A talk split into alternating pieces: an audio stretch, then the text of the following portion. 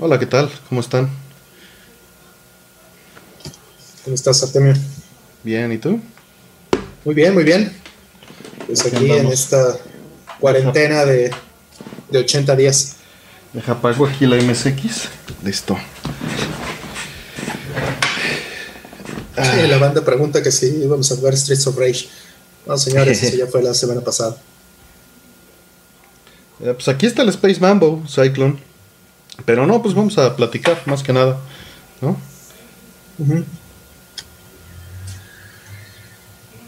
¿Cómo andan? Dicen que va a ser cuarentena, pero de 40 años. 40 meses, probablemente. 40 mesecitos. Así es, sí, sí han ido saliendo muchas noticias y muchas cosas con este asunto del coronavirus. Bueno. Sí. Ah, aquí este, parece que se congeló la imagen.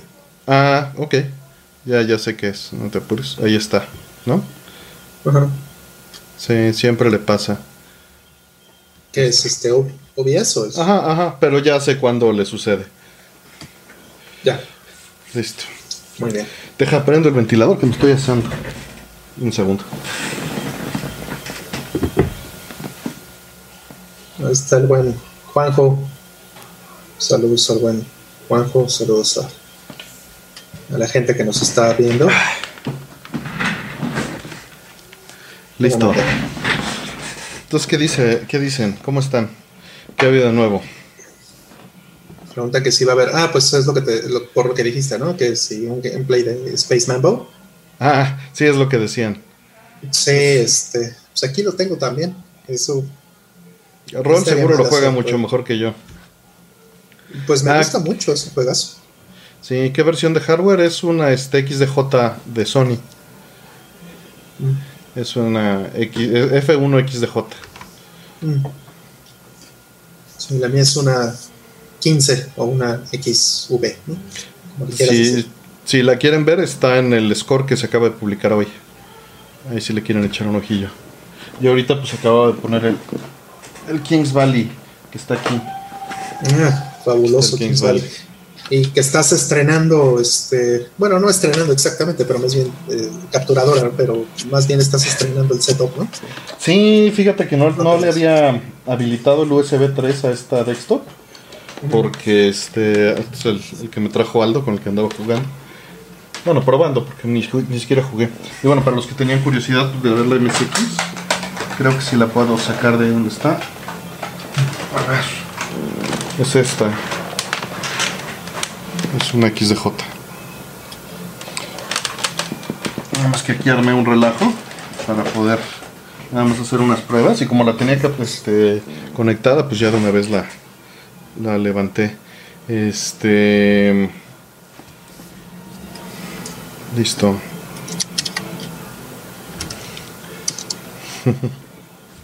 sí, sí, sí se parece a Solomon Ski porque este. Pues son de la época, a final de cuentas. Son de la época.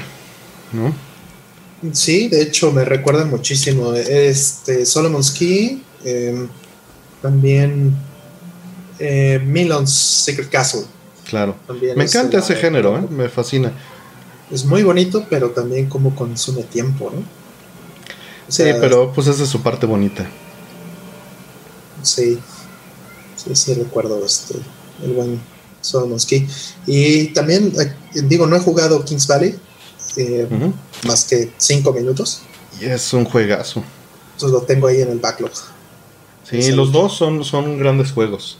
Sí, el, Porque el 2. está el- El 2, el 1 es muy bueno también, ¿eh? Está hermoso. Mm. Sí, excepto que el, que el 2 es como el, el que todo el mundo considera de los mejores juegos ever, ¿no? Sí, pero el 1 está increíble. El 1 este, está hermoso Mm. también. Eh, no le pide pues, gran cosa, la verdad. Eh, Nada más pues las gráficas están menos cute. Pero fíjate que el juego me gusta incluso, incluso más. ¿No lo has visto nunca? Si no, aquí lo, lo tengo, mira, para que le eches un ojo. El 1 no, el 1 sí nunca lo he jugado, el, el 2 nada más. Y lo he jugado poquito, porque aquí lo tengo, pero pues está en backlog. Mira, aquí está el 1 y este es el 2. El 2, bueno, ahorita lo vieron tantito en lo que arrancaba. La verdad es que no jugué nada, nada más estaba calando niveles y. Realmente estábamos haciendo el Seto Pro y yo, y pues nada más lo aventé. Estoy guardando El, aquí este. ¿El 2 salió en, en alguna otra cosa? No, son de MSX. Son Son nada más de MSX los dos. Sí. Sí, de estos juegos de Konami que son muy bonitos. Pero nada que- más. Sí, son, son. Pues es que Konami sí amaba la MSX, ¿no? Al final del día. Más tengo que volver a conectar el, el este. Volver Sí, a. pues ahí prácticamente en el arcade y en el MSX fue lo que nació lo que hoy. Bueno, Yo lo que tengo todo un relajo de cables aquí. Sí, Sí, sí, no, no. Tengo un cablerío. Por todas las pruebas que hemos estado haciendo. Yo también tengo un cablerío por lo no. mismo. Esto es un nido de ratas, ¿no? sí, yo ya había ordenado todo, pero siempre pasa que quieres probar algo y entonces empiezas a jalar cables, empiezas a conectar, En el cuarto y- de juegos ya, ya ordené, pero aquí arriba, hijo, no. No tienes una idea de lo, de lo desordenado que tengo. Y ve, esto- estos vienen en estas cajitas que se desliza así. Y es este MSX1, este Kings Valley 1. No es este. Obviamente las gráficas van a ser un dangle, pero este el juego no demerita absolutamente nada. Es, es- el gameplay pues es, es clásico. A ver cómo se ve esto. Es que apagué la- los que, tiros. que si, que si vamos a hablar de Xbox, no, no, ¿qué pasó? Me preguntan que si, este, que por qué participé en, en conferencias de Microsoft. Pues eh, Microsoft eh, es bastante diferente hoy a lo que era hace 20 años cuando eran enemigos acérrimos de Linux. Y este, y bueno, eh, no que no quiere decir que yo por eso me voy a comprar o voy a ser fan del Xbox, ¿verdad? Cuando corra Linux del Xbox, bueno, platicamos, pero, pero mientras, eh, no gracias.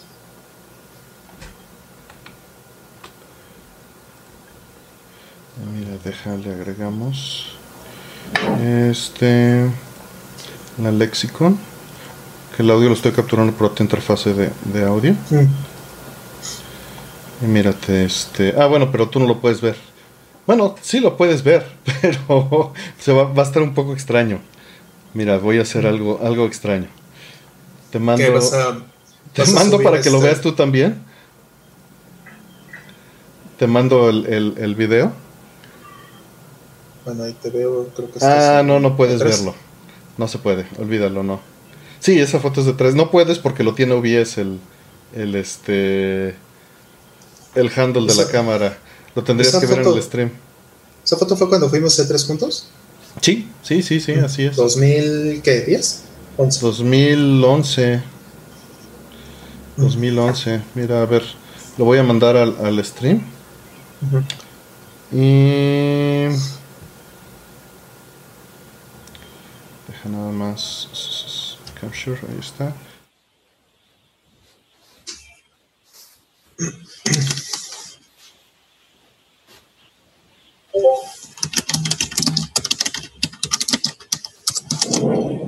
Mm. No, no lo puedo ver, de hecho.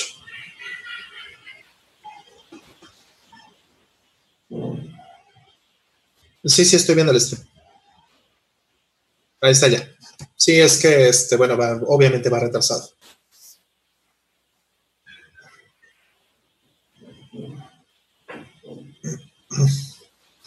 Sí, está muy lindo.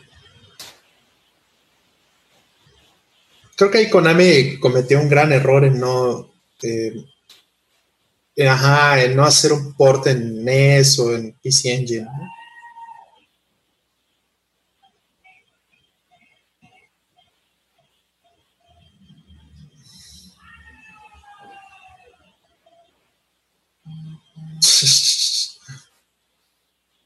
El, el 2 me recuerda mucho el estilo de arte, las gráficas, colores y todo me recuerdan mucho a la conversión de NES de Boulder Dash.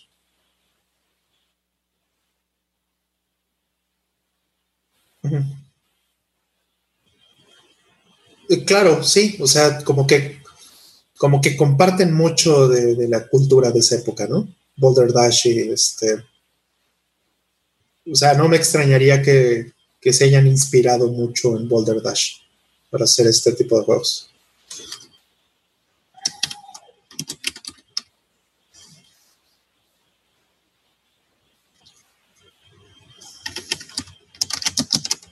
Boulder Dash, veamos.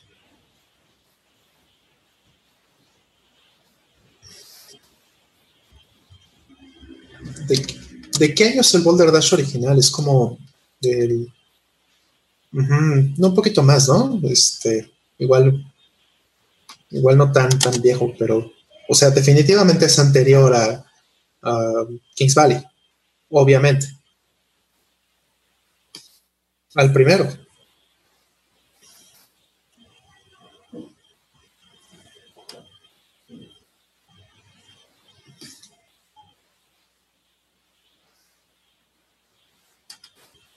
Mm. El 4.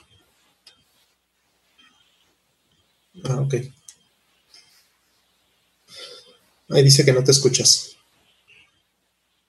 Que tú no te escuchas, dice.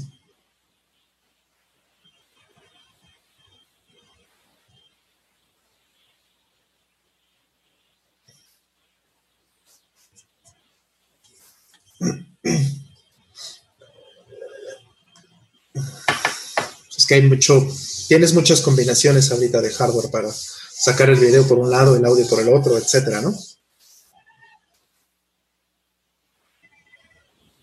Sí, entonces estás, estás probando apenas todo. Ahí estamos, digo, ahí estoy ya. Y ya estás tú también. Una disculpa, pero como ni estoy viendo. Ya ves, ya chavo por no ver el chat. Ah, el que no se escucha ni Artemio en el juego. El juego sí me extraña que no se escuche. Debería escucharse. Este. Así que solo me escucho yo. Te escuchaba solo. Ya dicen que, ya, se, ah, que ya, se ya el juego ya sé por qué. Porque lo desconecté el audio. Ah. cuando, cuando, cuando saqué la MSX para mostrarla, este desconecté el audio. Yo ven, por esto no vivo de hacer streams, para eso está la lacrán. Exacto, nosotros no somos streamers profesionales, para eso no, hay otras personas. Y menos mal Que lo saben hacer mucho mejor.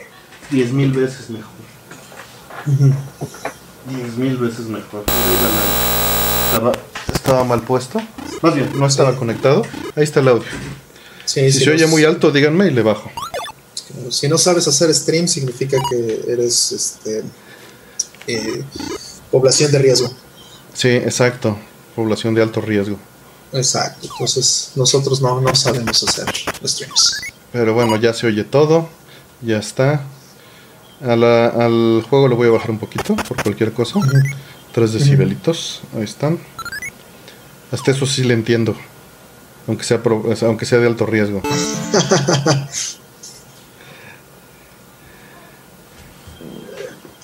Tiene botón para, para este Ahora sí. Ya, tiene audio, ya. Listo. Ahora sí vamos a jugar un poquito mejor.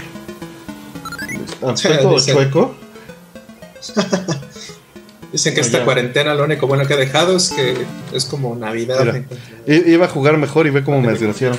Lo que pasa también, estar jugando chueco no es algo. Soy bien fresa, entonces siempre, siempre juego centrado en el, monitor. Me, me molesta estar descentrado. ¿No está acostumbrado a jugar solo? Sí, igual yo. Pero pues hay que acostumbrarse a todo, mira. Y ahorita puse los tres monitores aquí. Mm. Y hasta el PBM, el, el, el Diamond Tron y el, el de la comp. Ya. Está, nada más por darle al, a la momia, porque nada más son puntos. Ya no le falta un diamante. Entonces el chiste pues, es. ¿Mm?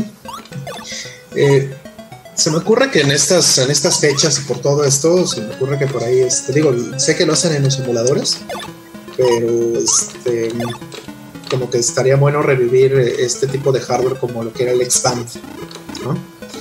Eh, el Expand era un modem en los noventas, por aquí lo tengo de hecho. Para jugar este, online, ¿no? Acaba, ya viste que sacaron este un, un cartucho con este Ethernet y con Wi-Fi para Genesis y ya tienen los servidores para matchmaking. Ajá, es eso, justo es el, es el punto, o sea que puedas hacer esto en, en, pues en la modernidad, ¿no? Poder hacer esto en, tu Super Nintendo, que puedas hacer esto en tu Genesis, en, el MSX, etcétera. ¿Qué tal Assassin Dexter? ¿Todo bien? A lo mejor el que, el que va a poder hacer eso al final va a ser Mister, ¿no? O sea, Quizá, pero como, quién sabe, porque tendrían, está muy difícil, porque pues es un FPGA, tendrían que poner los hooks al este, ay tonto, al hardware. Bueno, pero tiene ahí Linux, ¿no? Que puede. Pues sí, pero el Linux no sabe lo que está pasando con el FPGA. Tendrían que hacerle hooks para, para eso, ¿no? Shared memory, ¿no? Sí, algo tendrían que hacer. Así Aquí hay que subir varias veces, ya con el pico, para agarrar ese. Ay, qué tonto. Ese diamante. dicen, dicen aquí que lo mejor que pudo haber pasado con los juegos clásicos es Konami. Sí, creo que es un. Mira, ya lo regué, me maté. Creo que con F1 te reseteabas. Sí.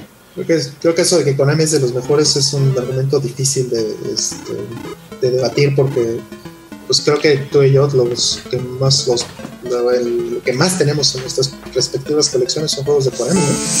Sí, yo creo que sí. A ver, déjate digo. A ver, deja abro la base de datos y te digo cuál es el que está top. Pero seguramente es Konami. Digo, es con trampa porque hay un montón de este. de ¿Cómo se llama? De, Metal Gears repetidos, ¿no? Hmm. Igual en mi casa, igual tengo aquí chingos de Metal Gear. Creo que todas las versiones. Me faltará si acaso El juego de la consola que más tengo es PlayStation 2. Ok. Deja ver, entonces, ¿qué queríamos ver de... Eh, el publisher, ¿no? Developer o publisher. Developer, ¿no? Developer Konami, sin duda. Konami por un margen sustancial es número uno. Y en dos y tres empatados casi nada más por tres piezas, Sega y Capcom en mi caso. Y Nintendo lo sigue de cerca. Ya de ahí se, se, esparce bastante entre varias cosas. Hudson Soft, Atari, Namco, Taito, ya Falcon. tienes este, Bethesda. Este. Bethesda, Activision. no, mira, te, te, leo en orden. Es Konami, Sega, Capcom, Nintendo, Atari, Hudson Soft, Namco, Taito, Falcom, SNK. Sí, pero Atari por Atari 2600, no por actual. Claro. Este, tengo un monche de cartuchos. Bueno, pero desde ahí has de tener un chingo de Activision. De Activision, pero es que lo puse por developer, no por publisher. Activision no, ¿eh? Activision tengo 13 juegos de Activision, total, ever. Y 10 de esos son de Atari 2600. Sí, sin duda, sí. O sea, Activision igual tengo muchos años de no comprar Activision. Tengo la misma cantidad de juegos de Activision que por M2. Y que por Compile. Y mira, a mí me hacen más, más falta juegos de Compile. Sí. Son muy bonitos. Sí, sí, sí, son muy bonitos. Pues a ver, ¿qué dice la banda? Quito esto. Sí, deja, quito la MSX. A ver, para platicar con ellos. ¿Qué clase de domingo de My Life in Gaming es este? no, ya quisiéramos. My Life no, in Gaming son, ellos son, gente muy pro. Sí, no. Ve aquí el stream con fallos todo el tiempo. Todo culebra. No, no, My Life in Gaming es, está en otro nivel.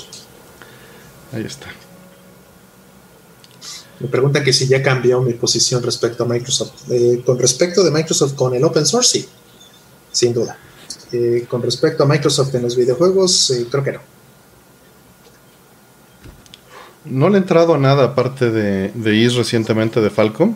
Le saco porque si no, no hay tiempo, no hay dinero. Este, que si ya hablamos del demo técnico de Unreal. No, todavía no. Apenas este, vamos arrancando. Nada más estábamos atonteando aquí. Sí, ya lo viste, Artemio. De hecho, este... ya, ya, ya. Vi los análisis de, Digital Foundry también, muy interesantes los dos. Muy, muy interesantes. Este, sobre todo por una de las cosas más, creo, relevantes respecto de, del futuro en, de, la siguiente generación de consolas. De generación, entre comillas.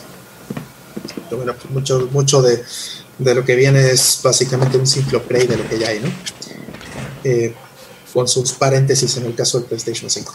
Pero este creo que lo más relevante, lo que más se me hizo impresionante de, ese demo es que nada de eso está utilizando lo que todo el mundo, bueno, los fabricantes de hardware por lo menos están hablando de, que va a ser la moda en, la siguiente este, vuelta, que es el ray tracing. Ok, bueno, este, muy interesante. Eh, eh, no sé si viste el segundo video de Digital Foundry que salió hoy. Sí, lo vi con Alex, ¿no? Hablando del alemán. Este, exacto, exacto. todo eso, sí. Y pues dice que quizá, bueno, de entrada dice que es un, ambiente mixto, ¿no? Esta iluminación global que sí utiliza ray tracing en algunas partes, pero que es selectivo, ¿no? Este... Efectivamente, sí. Sí, no es como tal un render con ray tracing, sino que utilizan rayos para hacer el bouncing de la, este, de la global, ¿no? De la iluminación global, pero está súper interesante. Pero bueno, eh, igual eh, nos estamos adelantando mucho. Vamos un poquito al, principio apenas que fue antier, eh, que este, Unreal, bueno, Epic Games, eh, lanzó un, un, video con la presentación de un demo de Unreal Engine 5, eh, corriendo en tiempo real en un PlayStation 5. Y bueno, pues ese video ha sido como mucha, este, ha hecho bastante polémica en estos dos días. Digital Foundry hizo dos videos excelentes, eh, véanlos, están muy muy buenos con respecto de, este, de este tema. Los análisis que hicieron son bastante, bastante atinados, creo yo. Y estamos pues tal vez en, el, en un momento interesante de, la historia del 3D.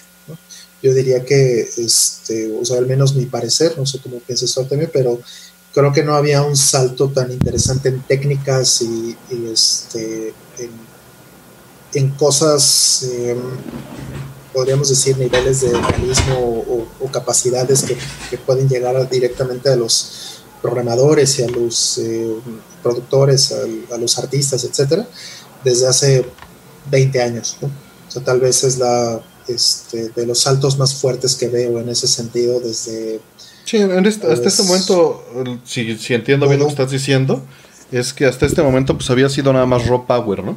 Y esta es la primera vez que vamos a ver este un cambio de fondo, pero viene del engine, no viene de la tecnología, no viene de los fierros, ¿no?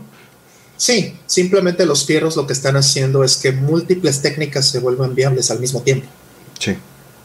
Entonces, de pronto, eh, ray tracing es viable, de pronto Global Illumination eh, dinámico es viable, de pronto no hacer este, tessellation es viable. Ajá, este, texturas virtuales es viable. Eh, o sea, todo eso de pronto es viable.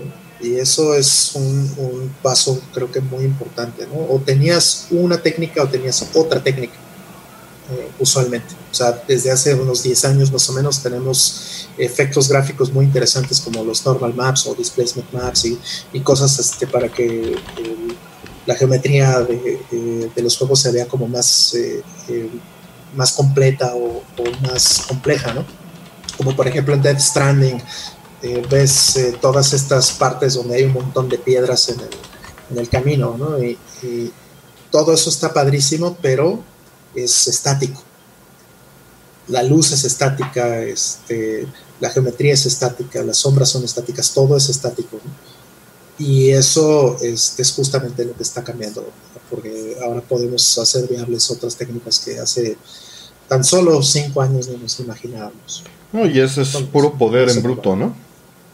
Sí, sí, así es. O sea, ese cambio, como dices, este, a nivel del engine, es lo que este, creo que va a ser cosas más interesantes en, en los juegos que vienen.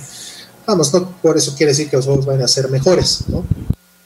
Pero, eh, por ejemplo, ¿no? algo que no podrían haber implementado en, el mismo Death Stranding es un sistema como de tiempo real, como el que tuvo de clima en tiempo real o de este ambiente eh, en tiempo real, como lo tuvo, por ejemplo, Metal Gear Solid 5. Eso es algo que no implementaron, decidieron no implementarlo en Death Stranding y prácticamente todo el tiempo es la luz está en el mismo lugar. ¿no? Sí, está precocinada, ¿no? Como le llaman. Baked. Sí, baked, exactamente. Y bueno, este, creo que eso está muy interesante. Porque eso sí es algo que, vale la pena seguir. Y también otra cosa que, es como un, un, tema relacionado es que pues esto también está terminando de matar a muchas otras eh, em, empresas que hacen su propio engine, ¿no? O sea, siempre va a haber quien haga, quien haga su propio engine para, para hacer sus propios juegos. Yo creo que eso ojalá siempre esté. Pero los competidores en ese campo en el top, yo creo que cada vez son menos. Ya se murieron 90% tal vez de las compañías que había hace 10 años en engines y pues ya prácticamente está nadie está usando a nivel masivo pues no este, solamente para cosas muy de nicho se está utilizando propio. Como el caso de Streets of Rage ¿no? Eh, de hecho, este, lo que me parece también muy curioso es la estrategia de negocios. No sé si viste. Eh, no, no le puso mucha atención a eso. Eh, bueno, pues es lo más agresivo, creo yo. Es gratuito mientras no pases de un millón de dólares de ganancia. Mm, no, sí está muy agresivo eso. Ya quién puede competir con eso. Digo, en Real antes tenía varios tiers de regalías y tenías un, un este, hasta un una manera de licenciar el engine de algo así como eh, medio millón de dólares y decir, bueno, con, si yo te pago medio millón de dólares por adelantado, eh, no tengo que poner ni tu logo ni te tengo que dar regalías, ¿no? Eso era hace 10, 15 años, ¿no? Con esto que me estás diciendo, muy probablemente ese tier ya no existe. Y, y, además, pues, ¿cómo le va a competir? Pues básicamente solo tiene Unity, ¿no? Para competir. ¿Y cómo va a competir mostrando toda esta tecnología y diciéndote lo puedes usar. Obviamente Unity te ofrece un nivel de, de customización sencillo sin tanto trabajo, pero si empiezas a necesitar poder, el brinco es evidente. ¿no? Sí, sí, totalmente de acuerdo. O sea, Unity en realidad pues gobierna más en el hardware pequeño. ¿no? Y, y, es un mercado enorme. El detalle es que vamos a ver una segmentación si es que Unity no tiene algo preparado, que es muy probable que tenga algo preparado para contrarrestar esta, estas propuestas, ¿no?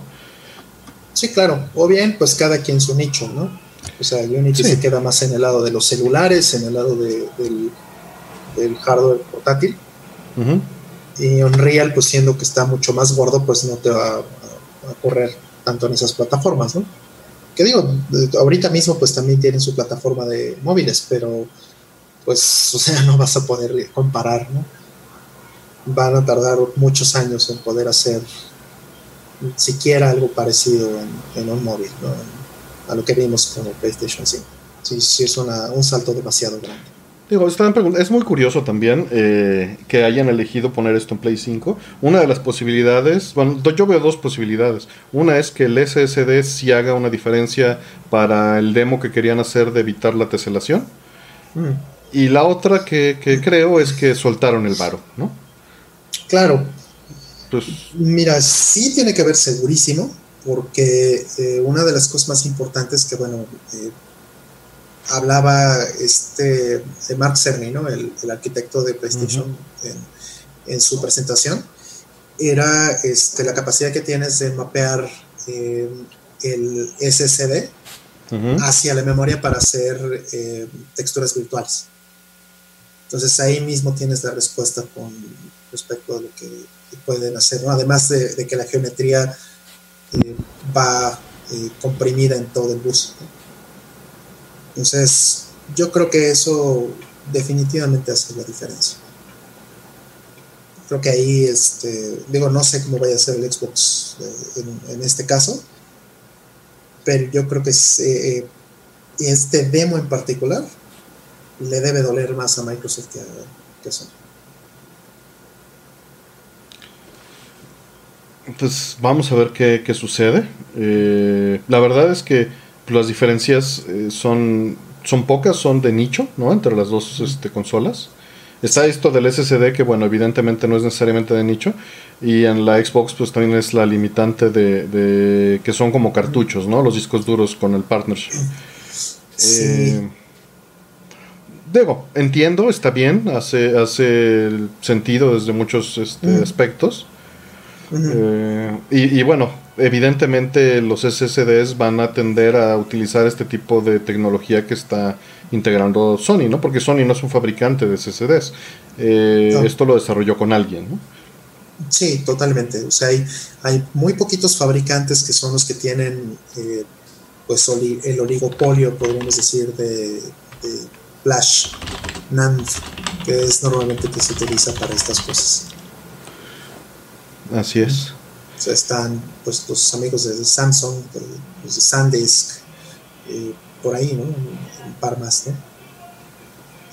Macronix, Pero sí, no, nada más. O sea, son, son poquitos fabricantes que concentran esa tecnología y todos los demás son fabricantes de, de, partes o de, de, productos, ¿no? No del, no del flash como tal. Así es. Este, y pues ya veremos. La verdad es que todos sabemos que esto se va a definir con software. Van a tener sus ventajas competitivas. Este, es posible, mencionan que el Xbox sea más barato por el SSD. Es posible. Este, pero pues eso, eso tiene atractivo para los dos lados, ¿no? Eh, ponerlo más barato en automático, es decir, eh, quizá, o sea, es un mensaje cruzado. Por un lado va a ser atractivo y por el otro lado es, ¿y si está más pinche? ¿No? Eh, es un mensaje difícil de balancear y marketing va a tener que decidir qué hace ahí, ¿no? Muchas veces este, hasta le metes juegos para, para balancear precios y salir iguales, ¿no? Exacto. Sí, por ahí mencionan aquí en el, en el chat que si el 4K nativo solo se usa en los juegos cuando eh, la imagen es fija, ¿no? O sea, que, no hay mucho movimiento en, el background y, eso cambia. Eh, más o menos, sí. Eh, todo lo que vimos en esta última generación de hardware es que hay, y de hecho lo mencionan en uno de los videos de Digital Foundry, en los análisis que hacen de, de Unreal, es que eh, seguramente eh, este engine va, a poner un, énfasis muy, muy fuerte en las resoluciones dinámicas. O sea, la resolución de, tu, de, tu, juego va a depender completamente de, lo que está pasando en pantalla. Pues ahorita, de hecho, este, este, este demo tenía resolución dinámica con checkerboard, ¿no? Así es. O sea, estaba haciendo eh, scale up al, este, a la imagen constantemente. ¿no? Entonces creo que eso, pues eso está, llegó para quedarse. No soy necesariamente fan, pero pues bueno, arriba de 1080, de 1080 en adelante como que ya no es tan importante. ¿no? Es muy relevante cuando pasa, por ejemplo, en el Switch. ¿no? En Switch hay muchos juegos que si los pones en modo portátil, ha pasado esto. Este, híjole, es horrible, sí. Por ejemplo, Doom, eh, Xenoblade Chronicles 2. Esos dos juegos, por ejemplo, este, son los juegos que, que yo he jugado con, este, eh, con esta funcionalidad. En portátil son terribles, porque se bajan hasta 360p o 384p, no recuerdo cuál es la, resolución más baja que tienen y pues se ve ahí la mermelada como si fuera un Nintendo 64 es para que tengas nostalgia. Está no manches. Bueno, por lo menos ya sabemos que cuando saquen juegos de Nintendo 64 en el Switch se van a ver como en la realidad de la consola. Qué horror. Este, preguntan que si este. Bueno, dicen que si Xbox es más barato es porque lo van a subsidiar porque es más potente. Pues mira, la potencia es, es, eh, es, irrelevante. Muchas veces lo que tiene que ver es qué deals se hacen eh, por debajo del agua para conseguir el hardware a cierto precio con ciertos compromisos. Y eso es lo que define los precios, no necesariamente la potencia. Yo hablaba del mensaje que transmite que sea más caro, que bueno, evidentemente estás tú percibiendo eso, ¿no? Este, Es lo que percibe el público general. A final de cuentas, cuando ves algo más caro, tiendes a pensar que es mejor. Y bueno, no necesariamente. Pueden tener, puede estar más barato y tener un mejor negocio de, de, este, de cuántos GPUs precompró, o veto a saber, ¿no? Hay muchísimos factores ahí. Sí, o que no te importe simplemente el juego. Perderle, no le metes el margen. Ajá, simplemente no te importa, que es el caso muchas veces en las consolas, ¿no? O sea, pues Microsoft bien podría decir yo me voy a, este, aventar a hacer esta consola y la subsidio y bueno, que todo eso me lo paguen con Game Pass, ¿no? Lo claro. Vamos. Eh, pues al final de cuentas es, como funciona esto, ¿no? Saludos a Karen que, que acaba de entrar. Este, dicen que si esta tecnología va a ser exclusiva para Play 5. No, no es exclusiva para Play 5, pero la, lo que creemos, una de las dos posibilidades, como decía hace un momento, es o Sony soltó una lana para mostrar Unreal ellos, o eh, Unreal y Sony decidieron por el SSD y para mostrar este feature específico de estar usando modelos de altísima resolución eh, estarlos streameando del disco duro. Evidentemente esto tiene un costo en, storage. las ventajas que presenta eh, tener estos modelos en una sola eh, formato, digamos, en la más alta... sí, no quería decir resolución, pero sí, en la, cantidad de triángulos más alta del modelo, o el modelo más, detallado. Exacto, es el modelo más detallado. Es que se dedica una, una, parte proporcional del GPU al tamaño en píxeles que va a representar en la pantalla. Entonces se escala el poder dinámicamente según lo que ocupe en pantalla. ¿No? Y se puede estar disminuyendo y teselando, bueno, no se tesela realmente, pero se puede estar disminuyendo el conteo de polígonos en tiempo real de manera dinámica para generarlo según la distancia, ¿no? Y esto este, pues, ayuda, ¿no? Sí, claro se ha complicado mucho esa discusión de realmente cómo mides el poder de, un GPU o cómo mides el poder de una consola. se, ha, eh, se, ha, empantanado mucho. O sea, si volteamos hace 20 años, eh, cuando estaba la guerra a todo entre eh, PlayStation versus Nintendo versus Xbox, ¿no? en, la, en, la, primera, la primera generación de esta, de esta consola, eh, lo que veías es que todo el mundo presumía la cantidad de, triángulos, la cantidad de millones de polígonos que podían... Eh, pues es que es el throughput, ¿no? Desde que el Dreamcast salió era lo que presumía también. Claro, e incluso el PlayStation 1, el Nintendo 64 también hablaban de eso, ¿no? Que si 360 mil, que si 250 mil, etcétera, ¿no? polígonos por segundo con ciertas características. Claro. Pero de, de 10 años para acá eso se nos olvidó por completo. De 10 años para acá ese realmente no ha sido la métrica. Porque no es uno de los factores ya, de los factores más importantes para eh, mantener el, performance arriba en, en una consola. Eh, hay otras cosas ahora mucho más importantes tal vez o factores mucho más críticos como eh, los texels por segundo o este o sea que ya son píxeles con textura, ¿no? Claro. O el, este, el fill rate, ¿no? Por ejemplo, ¿no? O sea que ya tiene que ver con cuántos píxeles puedes empujar a la pantalla. ¿no? Claro. Independientemente de cómo sean. Sí, hay muchísimos factores. Y también qué tanto influencia el HDMI 2.1 en todo esto, ¿no? Eh, a final de cuentas, hay, hay, miles de factores que no están definidos y hay un par de cosas que quisiera aclarar puntualmente en los comentarios. Nos dicen, creo que es un deal de Sony porque sí va a haber juegos en Unreal, en, Xbox. Evidentemente, no nos, bueno, de entrada no nos referíamos a eso, nos referíamos a demostrar hoy en día Unreal y ser, estar en la boca de todos. O sea, esto fue un movimiento comercial de parte de las dos empresas, no que sean exclusivas, nada. El eh, Unreal 5 pues va, va, a correr hasta en tu celular, a final de cuentas, ¿no? Es la, la, la, la tirada y la intención de ellos. Ahora, este, dicen que el Play optimiza mejor los recursos, bla, bla, bla. Mire, todo esto es palabrería en este instante, porque lo que vimos fue un demo de Unreal. No es un demo ni de Sony, ni de Xbox, ni de las capacidades de las consolas. Es un demo del engine. Y, lo están mostrando en el Play por, una, por muchas razones. Una es posiblemente dinero. Otra es posiblemente que están mostrándolo en un GPU limitado si lo comparas con PC Master Race. Penguin Master Race. ¿No?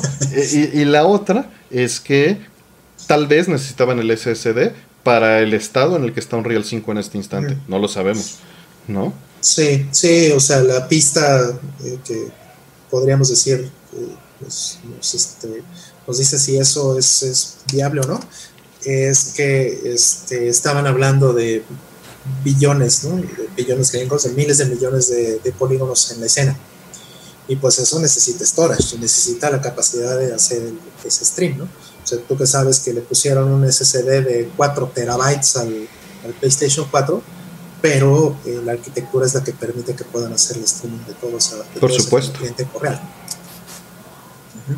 Sí, eso, eso pues está completamente controlado, ¿no? A final de cuentas. Completamente controlado. Este, y, y, aún así, pues se veían todas las deficiencias, ¿no? Las que enseñaron en Digital Foundry, de que mostraban estas deficiencias que, bueno, para los mortales no eran perceptibles, pero se notaba bajo un análisis de este cuidadoso cuando las sombras entraban, ¿no? Cuando cambiaban de resolución, cómo este, se generaban eh, a cuadros después el, el, ray tracing o el specular, todos estos detallitos pues son, son cosas que, que son condiciones de, de, lo que hace el engine en tiempo real. Sí, sí, sin duda. Eso, eso también me pareció muy interesante en, la, este, en el análisis. ¿no? Este, digo, yo tiene muchos años que no eh, programo gráficas eh, a ese nivel evidentemente menos. Entonces este, fue muy interesante eh, ver a una persona haciendo un análisis, una persona que realmente sabe Cómo, cómo, están todas Y que lo sabe explicar, ¿no? Ajá. Esa también es otra. Claro. A mí me pides que te explique cómo funciona el surface eh, scattering y así te voy a decir, espérame tantito. Y, y, gente como ellos pueden decirte este, de una forma muy puntual eh, lo que está sucediendo realmente en el demo, ¿no? O sea, lo diseccionaron de una manera muy vale. Yo creo que también podrían haberlo hecho incluso mejor, con más tiempo, ¿no? Pero pues esto está caliente y tenían que hacerlo ya. Creo que para el, la velocidad con la que respondieron, pues mira, es que son una excelente calidad. Sí, sí, el trabajo que hizo Dieter Founder fue increíble en, en 24 horas. O sea, muy, muy buen trabajo. Muy buen. Y más remoto, ¿no? Estarse poniendo de acuerdo por texto o en una videollamada es, es la verdad desgastante y feo. No, no es funcional. O sea, no es lo mismo que. Digo, les ayuda que, que, muchos de ellos son freelancers y trabajan siempre desde su casa y están acostumbrados a hacer esta coordinación ya, ¿no? Pero aún así hicieron un trabajo increíble. Y otro factor ahorita que, me estaba acordando es que Sony necesitaba sacar una noticia así porque la conferencia de Mark Cerny al, al, público en general le pareció muy sosa, a pesar de que era súper interesante y era una conferencia GDC, no era para el público general, pero marketing decidió aventarla y todo el mundo se fue encima y, juegos y luego Xbox sacó. Y la verdad es que estamos muy pronto para que haya juegos, es, no es momento, ¿no? Sí, incluso este, no sabemos siquiera si realmente van a salir las consolas este año, ¿no? pues no, dicen, pero eso es muy difícil, ¿no? Es muy difícil. Este, veremos qué pasa. Digo, pues, existe la posibilidad de que salgan nada más por el hecho de salir. Que no haya, que haya mil, ¿no? Aventadas ahí y ya sí salimos y fuimos los primeros y se agotó. Pues sí, existe esa posibilidad, ¿no? Mm. Sí, preguntan que si va a haber un, este, un remake de Metal Gear Solid. Ah, no, no lo creo, pero sería. Eh, ojalá que no, la verdad. Pues mira, es muy difícil que hagan que se haga algo así eh, bien. Pues la verdad es que el juego original está muy bien. Los remakes son siempre una un volado, ¿no? Como puede quedar muy bien, al final de cuentas es una reinterpretación y es difícil. Eh, tienes el de Shadow the Colossus, que es de los más respetuosos que se han hecho y que tiene el, juego corriendo abajo de la, del, del, cofre. ¿no? Pero este, hacer ese trabajo es, es, algo muy artesanal y solo algo de ese tipo le haría algo de justicia. Y aún así tienes el problema de que las mecánicas hoy en día ya no serían aceptadas de la misma manera. ¿no? Sí, sí, sí. Es, es, es complicado, ¿no?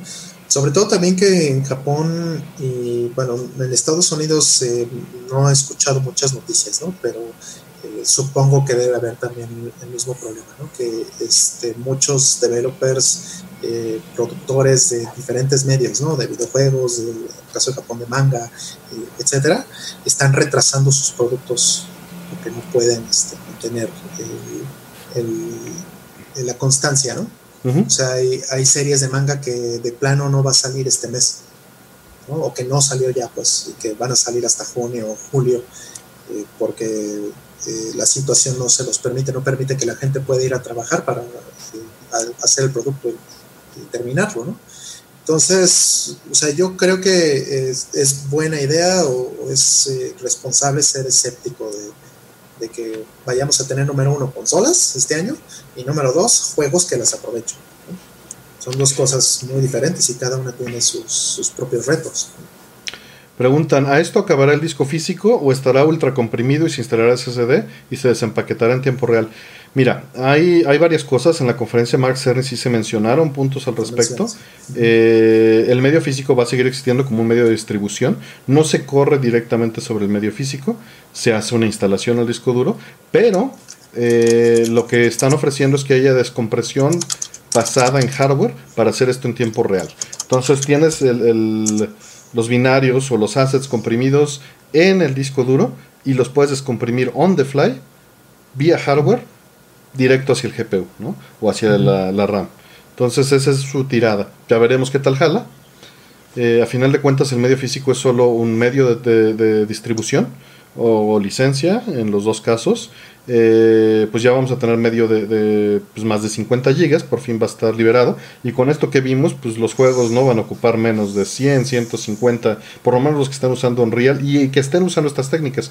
Que hayamos visto estas técnicas en, el demo de Unreal no significa que todos las van a usar. Pueden seguir usando los juegos como los hacían antes, ¿no? Este, ya, ya verán qué, qué decisiones se toman en cada uno de los juegos. Y no todo va a ser Unreal, ojalá. Es posible que sí, pero ojalá no. Sí, digo, acabamos de, de jugar este eh, Streets of Rage 4 y estamos súper contentos y es un engine que no tiene ni de broma el, nivel de, complejidad técnica que tiene en Unreal y hace lo que tiene que hacer y lo hace fantástico. Entonces, pues, ¿para qué quieres otro, un engine de ese tamaño, no? Si, si vas a hacer un juego como Streets of Rage, no tendría sentido. Este Fernando nos pregunta si hablamos de Unreal Engine 5, regrésate 30 minutos. Y listo. Este, ¿qué título te emociona ahora para la siguiente generación? IS 9. No, no, no pienso, no, no, tengo ninguno en mente, la verdad. Este, hay algo que pues, pues, quizá ni siquiera sé. La verdad es que no vivo en el hype, no vivo sabiendo qué va a salir. Y, pues Streets of Rage 4 ni siquiera lo esperaba, yo esperaba que fuera terrible y me sorprendió. Prefiero vivir en eso porque tengo un montón de backlog estoy saturado, tengo mucho trabajo que hacer. Entonces, este, pero no, no hay nada que me interese a ti, Rol. Pues no, tampoco, tampoco este, encuentro algo que realmente me interese de, la siguiente generación. Eh, lo cual no quiere decir que no vaya a haber juegos buenos, ¿no? Claro, ¿no? Que me sorprendan, ya veremos. Ojalá que sí, digo, otra vez regresamos al mismo punto de Streets of Rage 4. Este, eh, fue una gran sorpresa, no nos hicimos expectativas, no nos creímos el hype y resultó una maravilla. Entonces, pues, no, que haga, no que porque hagamos eso vaya a pasar, ¿no? No es, no es como que por el ritual haya sucedido, ¿no? Pero claro, claro. O sea, pero más bien te evitas una, un disgusto, te evitas una decepción, ¿no? Que si haremos un stream del 30 aniversario de Neo Geo, pues ni lo tenía pensado que iba a ser el 30 aniversario del Neo Geo. Este, pero pues sí, sí va a ser. Va a ser el 30 aniversario de muchas cosas. Sí, sería muy bueno. Digo, 1990 fue un gran año. Sí, 88, 89, 90 y 91 fueron increíbles. Sí, sí, sí, sí, de los mejores años sin duda en, la, historia ¿no? de, los, videojuegos.